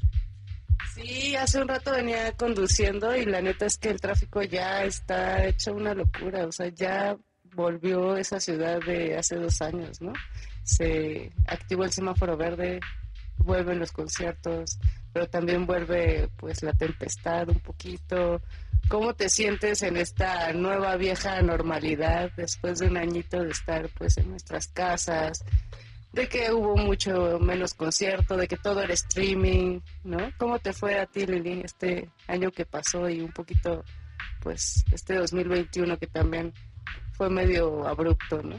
Pues yo creo que ha sido mucho tiempo de adaptación, así como lo dice la palabra, y pues ya sabes, uno que, no sé, nos dedicamos al entretenimiento, pues sí fue difícil, la verdad es que es difícil. Yo creo que justamente ahorita que ya se activó el, el semáforo verde, sí regresa el caos, pero también regresan las oportunidades, por lo menos pues para todo el sector del entretenimiento y de esta industria que, que pues es la que te hace recordar, no sé, yo a veces pienso muy románticamente y es la que te hace recordar a veces a lo que uno vino al mundo, ¿no? A disfrutar, o sea, para eso es lo que hacemos, el entretenimiento, es de que salte de la rutina un poco y ven y disfruta esto. Entonces, a mí me pone muy feliz el hecho de que ya estemos en semáforo verde y los conciertos ya todo esté con aforo 100%, eso significa trabajo, pero pues sí, la verdad es que fue un año, el pasado fue el más difícil y este también, pero pues nada dura para siempre, o sea, las Todo tiene tormentas. su final, como la canción. Exactamente, entonces pues por ese lado yo creo que nosotros tenemos que tomar otra actitud, o sea, tenemos que regresar y seguir haciendo nuestras cosas. Me hace pensar un poquito esto que dices del entretenimiento como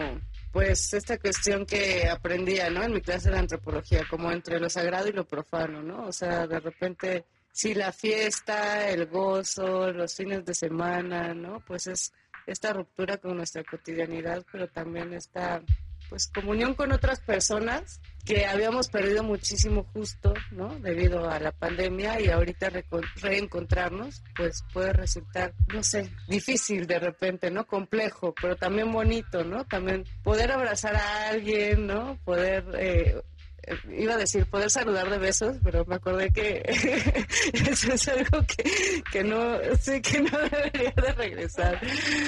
Pero sí, sí, sí, o sea, mm, poder estar con las otredades, ¿no? Básicamente creo que sí nos hacía muchísima falta. Y bueno, en otro sentido, a mí siempre me gusta, pues, como romper el hielo en estos playlists, preguntando un poco acerca de la biografía sonora y de la escucha de, de las personas que se encuentran en, eh, con nosotros en resistencia modulada. ¿Cuál es tu camino sonoro? No nada más en cuestión musical, o sea, sí, qué canciones te influyeron, qué artistas, pero también qué escuchabas cuando eras pequeña, eh, cuáles eran los ambientes sonoros, cuáles son esas postales, ¿no? ¿Qué sonidos, con qué sonidos creciste?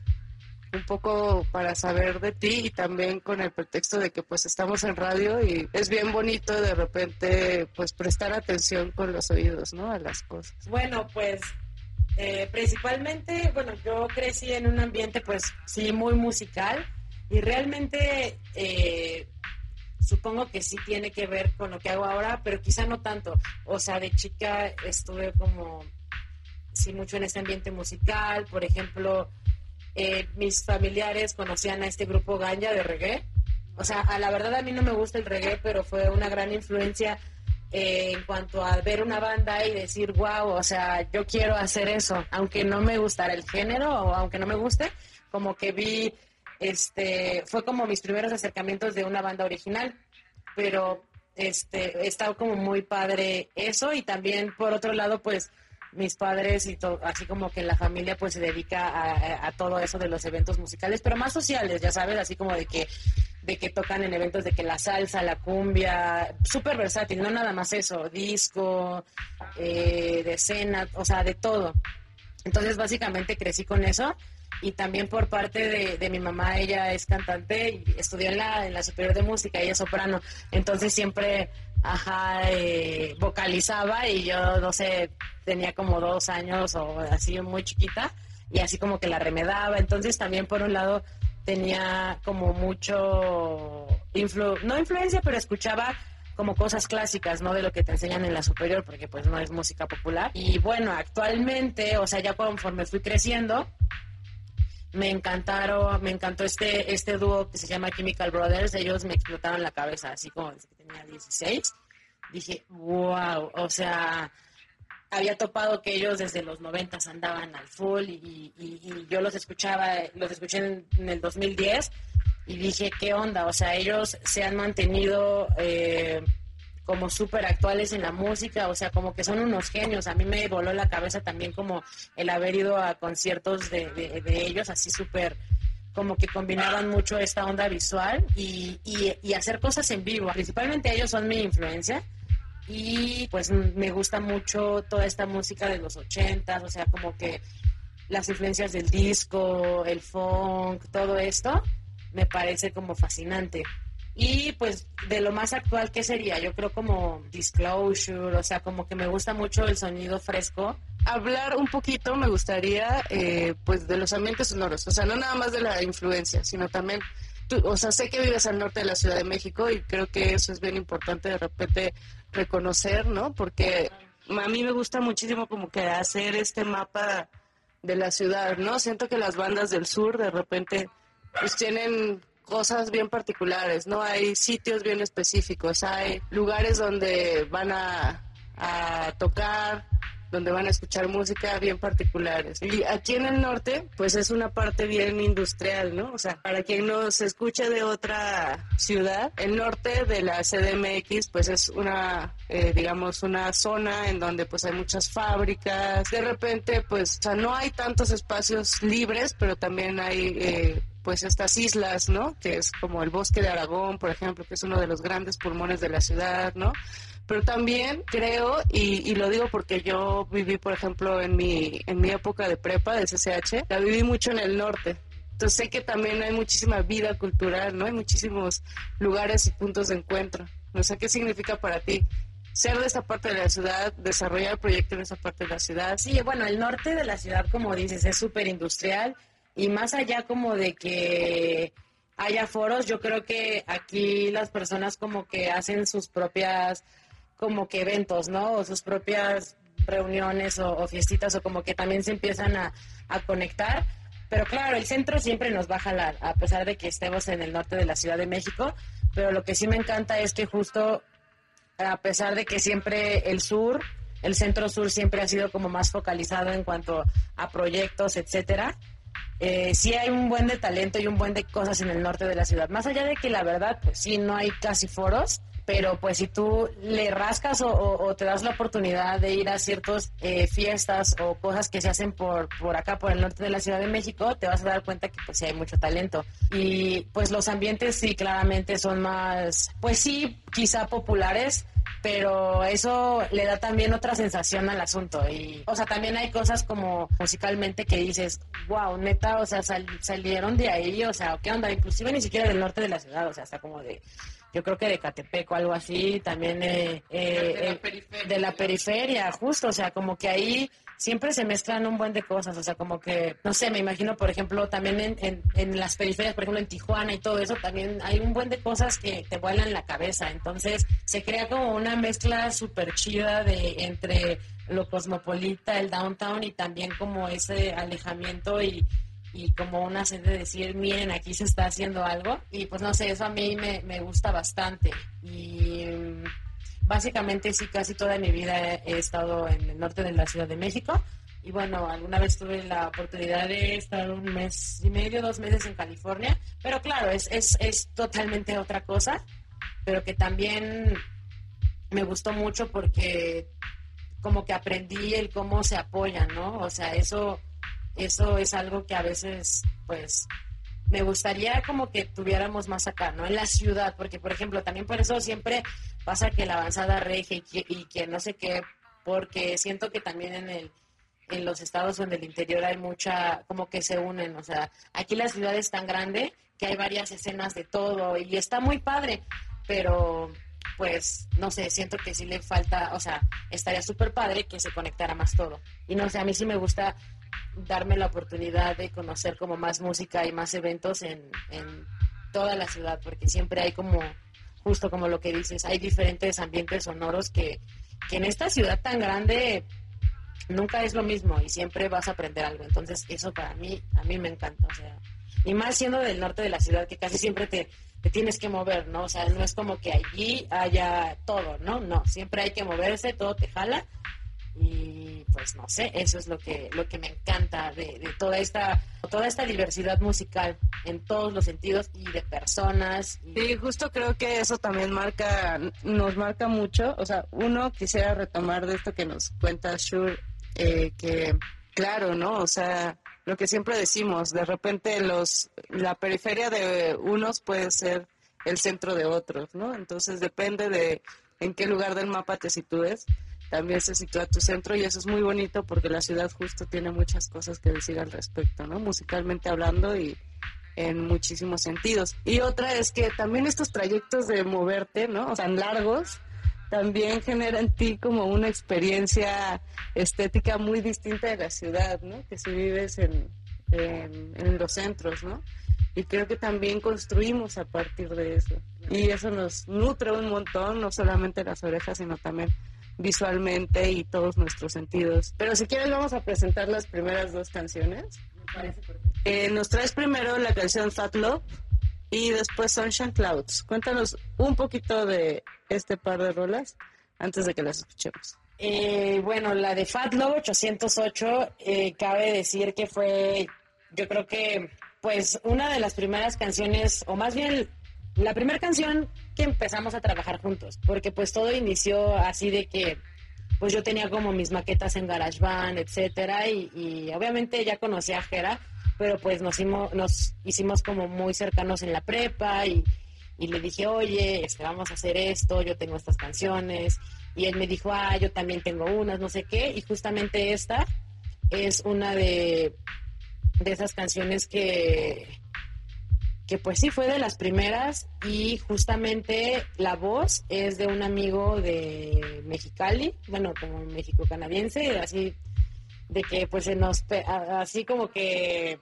pues igual lo conocimos, él también cantaba, etcétera, y dijo, no, es que estaría padre hacerle esto y el otro, y pues básicamente nos pusimos ahí a hacer la letra, etcétera, y justo eh, uno de estos tracks, eh, pues me gusta mucho porque es como un R&B así como es como relajado, está padre, es como sensual. De la de Fat Love me acuerdo mucho que este track lo tenía este era arrumbado, con bueno, la base como de la música y yo le dije, "No, pues hay que juntar este las canciones que tenemos, etcétera." Y pues yo le dije, "No, ese ese, a ver." Y ya como que lo empezamos a tunear, le empezamos a hacer cosas y ya fue que que llegó este nuestro amigo y, y le dio un giro súper cañón a la voz. Y pues claro, como tiene la, la influencia canadiense, pues la letra es en inglés y pues sí tiene ahí como una vibe R&B sexy, no sé, espero les guste mucho. Igual la letra es inclusive sexual.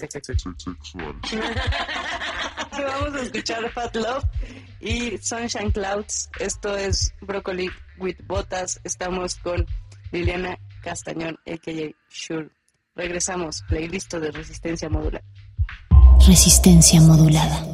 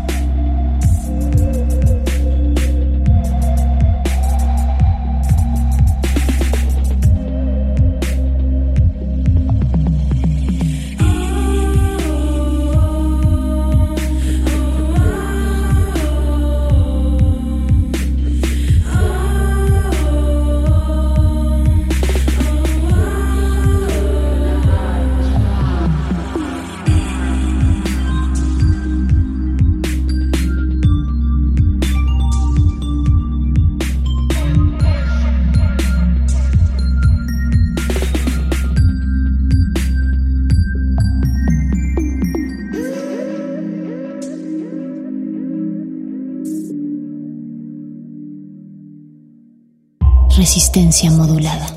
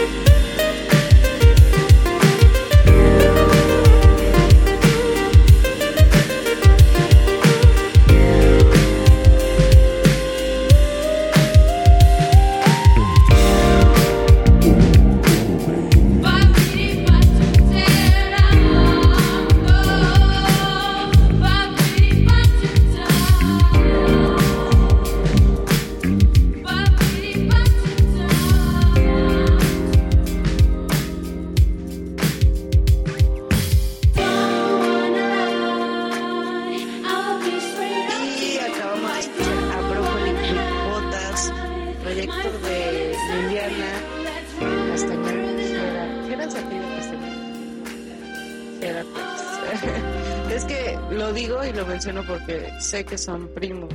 Entonces, también es interesante, ¿no? Esa relación que hay como entre tu amigo, pero también es familia, pero también es un cómplice, pero también es profesional. Eh, acabamos de hecho hace un momento en lo que estaban sonando estas canciones de tener una llamada telefónica con él. Lo extrañamos aquí, pero bueno, por cuestiones de trabajo no, no puede estar. Pero platícanos un poco más del proyecto, eh, Liliana, cómo lo conformaron, porque nos, nos contabas hace un momento que obviamente pues se conocían, pero no es lo mismo trabajar con tu primo, ¿no? Que llevar una relación pues familiar. Entonces, ¿cómo se unen? ¿Cómo se encuentran? En esta música de Broccoli with Butters? O sea, cuando empecé, yo creo como en el 2000, ay, ah, como a finales de la secundaria, yo 2006, 2007, o sea, como cuando empecé a hacer las primeras maquetas, pero todavía no, no le, o sea, haz de cuenta, hacía una maqueta de una canción y le ponía cualquier nombre en la parte de artista, o sea, lo que se me ocurriera, videos espantados, o sea, cosas hasta inclusive infantiles. Entonces, este, justamente, eh, yo creo que la de las primeras canciones también fue My Love is Pretty, más bien la primer, de las primer, la primera maqueta bien que, que hice fue como My Love is Pretty y todo comenzó en GarageBand y de todos esos nombres que te decía que le ponía cuando porque cuando bounceas una canción cuando la exportas tienes que poner este nombre de artista y no sé qué y en una de esas hubo una un chiste muy tonto de una amiga que dijo ah mira un brócoli con botas y era un vato como chino con botas y y yo dije, oh, ok, y entonces dije, a ver, brócoli with botas, y más que nada fue como que decidí ese nombre porque visualmente para mí en ese momento se veía bien, o sea, ni siquiera cómo se escuchó, fue algo muy random. Conforme eso, empecé como haciendo las maquetas de, de brócoli y así, y como que las empecé a subir a MySpace así como muy antañamente. Ajá, en MySpace. Gran, gran lugar virtual para compartir gran lugar virtual que de hecho fue las primeras oportunidades que tuve de ahí este me habló Ibero 90.9 salió una canción ahí en Ibero en un programa que se llamaba Mercado Negro o sea súper chido y ya fue eso fue como no sé por tercero de secundaria yo creo este entré a la prepa y ya fue cuando obviamente ya conocí a mi primo, ¿verdad? Pero lo conocí como que en otro mood, en, o sea, como más de compas y así me di cuenta que que este, él creo que tenía una banda con mi hermano de punk o algo así, pero siempre la música que él escuchaba estaba increíble, así como que me, me volaba en la cabeza y decía, wow, este vato siempre trae puras joyas para escuchar y no sé qué. Y hubo una química súper chida y fue así en la prepa, en mood escolar, que, que fue en el Metrobús, inclusive de regreso ya para nuestras casas, le dije, oye, güey, pues no sé, yo tengo un proyecto que se llama Broccoli with Botas, tengo unas maquetas, este, sé que tienes una banda, pero pues no sé cómo ves, estaría padre como seguir haciendo música en este proyecto y bla, bla, bla. Y así fue como se dio y ya como que a partir de ahí este, comenzamos a hacer música juntos. Y de todas esas canciones, de la, la más antaña, o sea, de las mías, de la que se quedó, creo que es My Love is Pretty.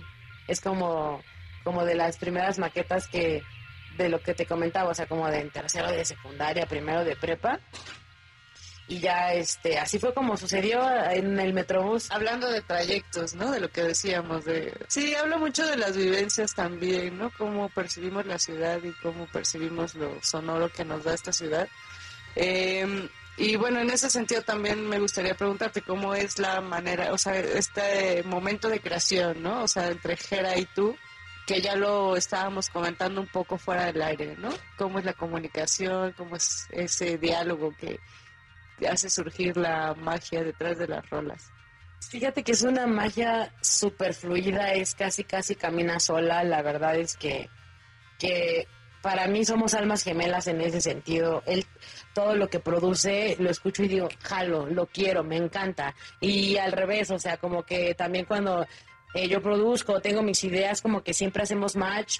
Entonces, este, pues pero, eh, es de varias formas, o sea, como por ejemplo, puede que yo tenga una canción casi completa y se la mando y le digo, ay, a ver, hazle algo, ¿qué opinas? No sé qué, y ya me la regresa como producida o con más detalles y está súper chida. O al revés, eh, yo escucho como sus producciones, así de la, o sea, como que él traiga algo ya estructurado bien y digo, wow, eso me voló la cabeza, tráelo para acá, para brócoli, ya como que igual yo le hago unos detalles y, y, pues se forma una canción, porque no es así como de que ay, lo tenemos que hacer los dos desde el inicio, o sea, no, no, no, no tiene que ser así, mientras, como te digo, mientras a mí me guste y a él le guste, o sea, no importa si, si, la, si ya está como, si ya llevamos, llego yo con una estructura ya casi completa o él. Aunque a veces también se ha dado que hacemos la música desde cero, o sea, como de que estamos juntos y como el clásico proceso creativo, ¿no? Como, el que todos yo creo que se imaginan que es sentarse, estar en el cinte y empezar a crear los dos desde cero. También nos ha pasado y también fluye. Entonces, eso me da como a entender que nuestro proceso creativo es muy, está muy chido porque no tiene tantas, ¿cómo se diría?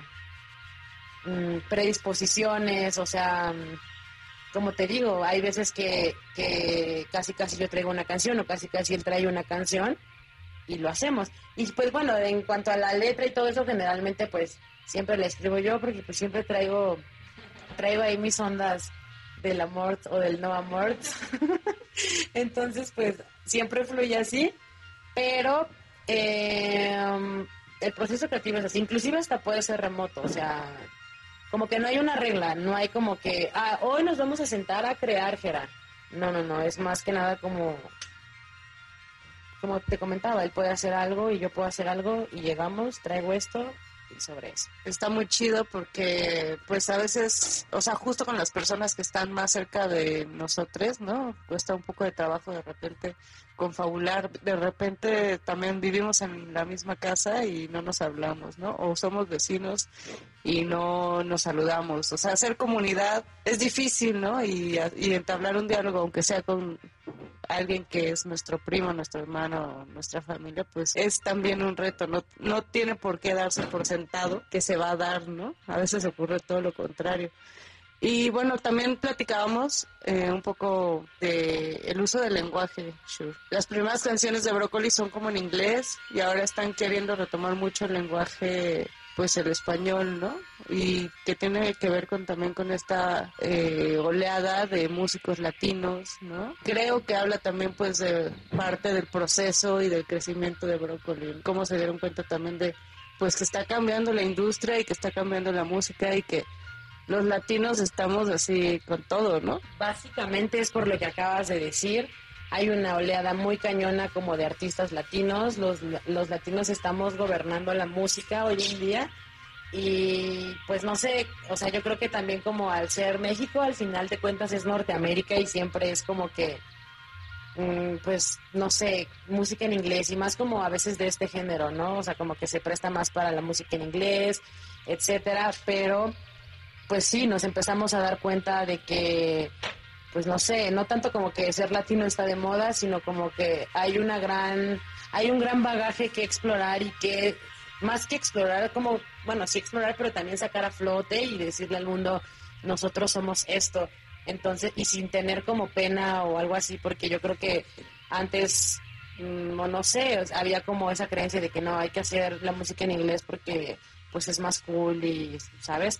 Yo creo que ahora lo cool, eh, mucho de lo cool es la música en español, inclusive hasta la música urbana, o sea, nuestra música puede sonar quizá hasta lo que ustedes han escuchado como muy funky de repente, electrónica, pero también nos estamos adentrando, que eso ya después lo escucharán, como, a, como algo más urbano, como realmente, obviamente con nuestras influencias, pero pero queremos retomar eso de, de, la música urbana y de todo el movimiento latino que está, porque la verdad es que, que pues nos metemos a la alberca. Y eso también es algo que me gusta mucho con Jera, porque siempre estamos cambiando y, estamos muy conectados en eso, ¿no? No es como que, que, por ejemplo, en una de esas yo le dije, ahí estaría de repente hacer un beat como más, más de o sea, igual y no tan así reggaetón ni nada de eso, para nada, pero pero pues sí más urbano y el hecho de estar conectados en la misma sintonía, eso me encanta, pues porque al final ahora toda esta música urbana es pop, o sea, el reggaetón se volvió pop. Y tampoco quiero hablar del reggaetón tanto, pero, pero sí, en cuanto al idioma, siento que, que está muy cañón, o sea, hasta las personas de Estados Unidos, o sea, todos los gringos quieren escuchar música en español, o sea, todo, o sea, he escuchado como hasta música urbana en árabe, pero que suena latino, así bien extraño y bien chido y simplemente también es surfear esa ola y obviamente esa ola pues nos gusta, entonces mm, supongo que no se va no va a sonar como falso porque pues te tiene que gustar, o sea, no es nada más como diga, ah, está pasando esto, vamos a hacer esto.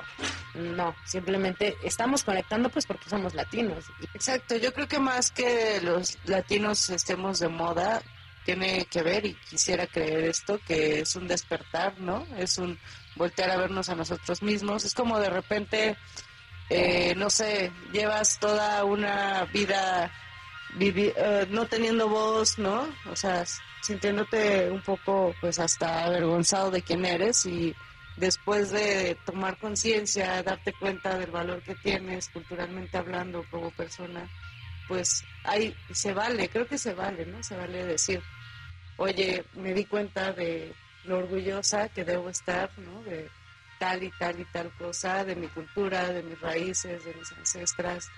Entonces, eh, pues yo quisiera verlo de esa forma, ¿no? Como no es una moda, es un despertar y es un, eh, pues, valorizar todo esto que tenemos, que además es muy diverso, ¿no? O sea, no es como que el latino también englobe nada más una forma de ser o el idioma español, porque en nuestra propia ciudad, en nuestro propio país, hay una diversidad enorme, ¿no? De lo que significa ser latinos. Entonces, pues qué chido, qué chido que esté sucediendo esto. Y si te parece, Shure, vamos a seguir escuchando el playlist que nos compartes.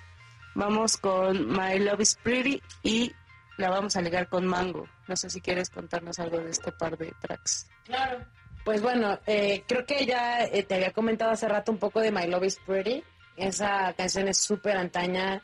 De hecho, creo que, bueno, no creo, más bien fue de las primeras maquetas que terminé en esas épocas de, de la secundaria y eso, y que literalmente se la envié a Jera y él me la regresó pues con una producción súper padre, que es lo que van a escuchar, pero básicamente esa es la canción más viejita de Brócoli y es súper pop, o sea, yo creo que la escuchan y van a ver así el color rosa. Y en cuanto a Mango, esa canción Mm, yo creo que fue por ahí de a finales del 2018, más o menos. Y era cuando estaba toda esta oleada como del trap y esa onda. Y pues a mí me gusta, la verdad, mucho como que los bajos y las baterías y así. Y pues por otro lado esa canción es muy ambigua porque tiene una parte trap y otra parte como medio deep house y esas ambigüedades me encantan, o sea, los cambios abruptos. También se, la, se, le enviajera y pues le hizo unas cosas descabelladísimas. Pues esto es playlist, esto es Broccoli with Botas, esto es Resistencia Modulada. Estamos en Facebook, Resistencia Modulada, Instagram, R Modulada, Twitter, R Modulada. Regresamos. Resistencia Modulada.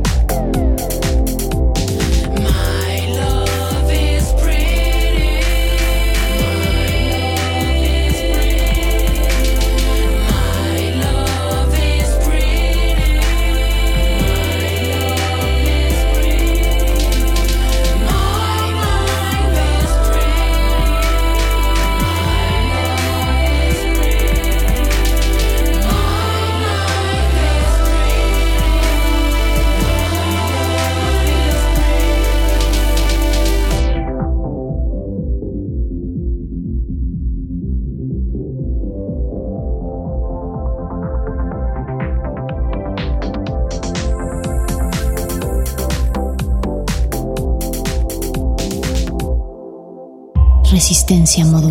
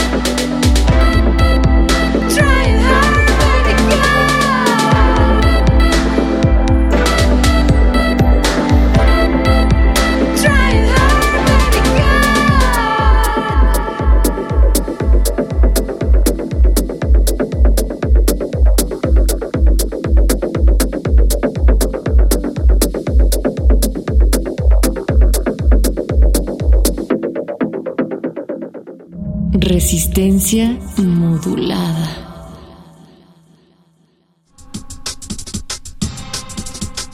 Y después de escuchar este pop fresco que hace mucha falta de repente, ¿no?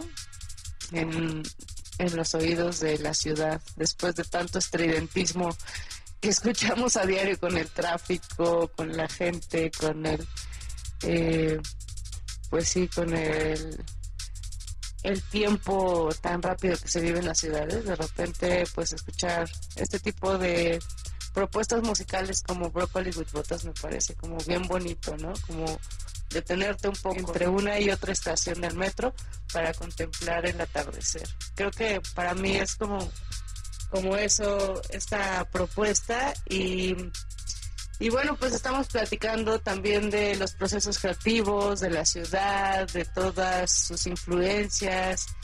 Eh, me gustaría también, ya que nos contaras para ir cerrando un poco, pues, eh, ¿dónde los podemos encontrar? ¿Cuáles son sus redes?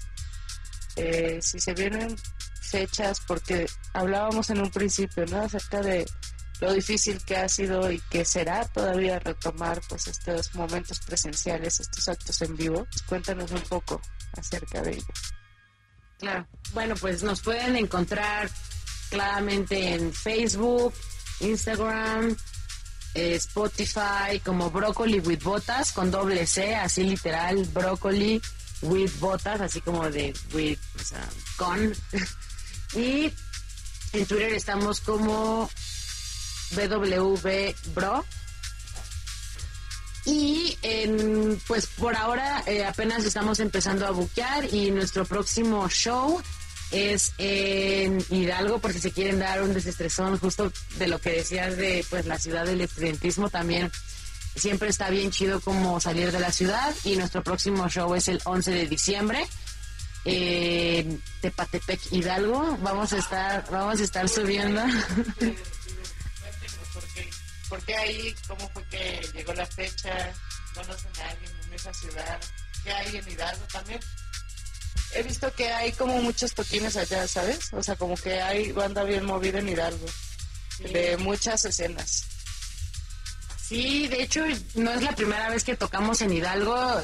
La última vez tocamos en un festival que se llama Notac Festival y estuvimos inclusive compartiendo escenario con Noah Sainz, con Adrián, con una banda de Chile que se llama Fármacos, o sea, estaba estaba súper chido, la verdad es que como dices, sí, sí hay mucha banda que está ahí haciendo cosas y estamos muy emocionados. Este, literalmente, esta fecha nos llegó como propuesta, como request, así literal a nuestro Instagram y pues estamos muy emocionados porque aparte no es en Pachuca, o sea, ni siquiera en Tula, o sea, es en Tepatepec Hidalgo, en realidad es, es una pequeñita ciudad de Hidalgo y, estamos muy emocionados porque pues yo ya he ido ahí y es como como de 15 calles a la redonda, entonces es, va a ser mm, al parecer va a ser como en un tipo hacienda, inclusive va a haber after, yo les recomiendo mucho que vayan, la verdad, siento que va a estar súper chido y nos emociona siempre que nos inviten de pues de otros estados porque pues conocemos nuevas personas, nuevos proyectos y todo lo que lo que también se genera como en los alrededores de la ciudad, la verdad es que está súper chido. Y bueno, por lo pronto está, está ese show, 11 de diciembre. Vamos a subirlo en nuestras redes sociales y pues ahí nos pueden encontrar, como comentaba, Broccoli with Botas, así literal, con doble C, en todas las redes que, que, que quieran, inclusive en TikTok. Ah, pensé que en OnlyFans. Ah, pues muchas gracias Liliana Castañón. Eh, le mandamos un saludo a Jera, que pues no pudo estar, pero que es parte de este proyecto de Broccoli with Botas. Vamos a dejarlos con dos últimos tracks. No sé si, además, eh, creo que son tracks. Bueno, Wilson Pilates es uno como de los temazos de Broccoli with Botas. Y Boo es un tema muy reciente del cual acaban de estrenar video. Platícanos un poco acerca de ambos, por favor. Claro.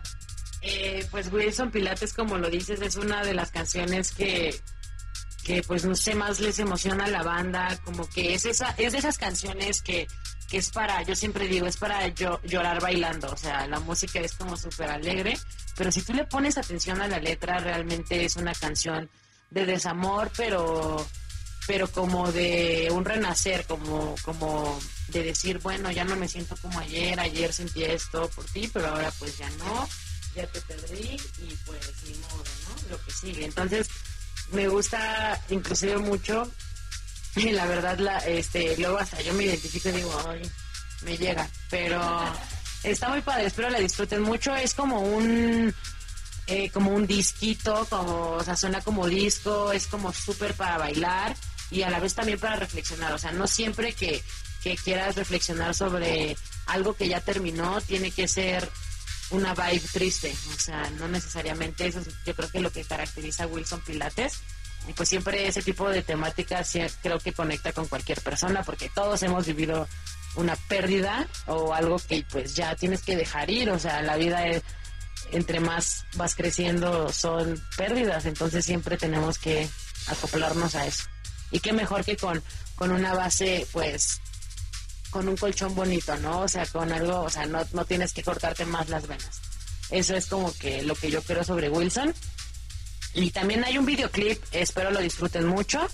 Eh, fue producido por Mal, Maleducados, Shout Out a Maleducados, también hay con Grumpy Kids. Y en cuanto a Boo, es nuestro más reciente sencillo, que también tiene un videoclip.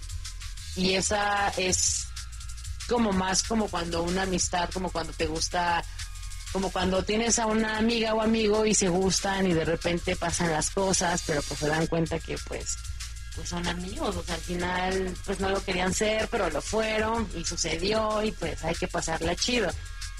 Hay que bailar en lo que termine el momento y, básicamente se trata de eso.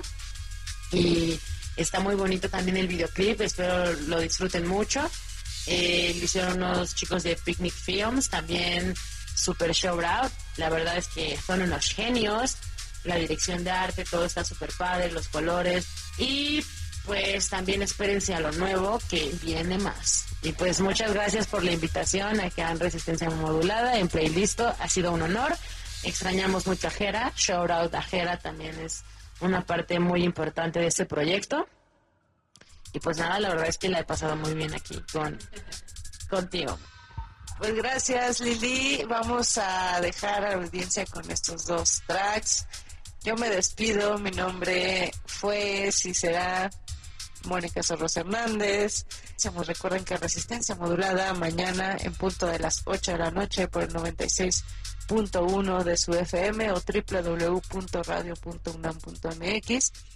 Eh, los dejamos con este par de tracks. Playlist. Resistencia Modulada.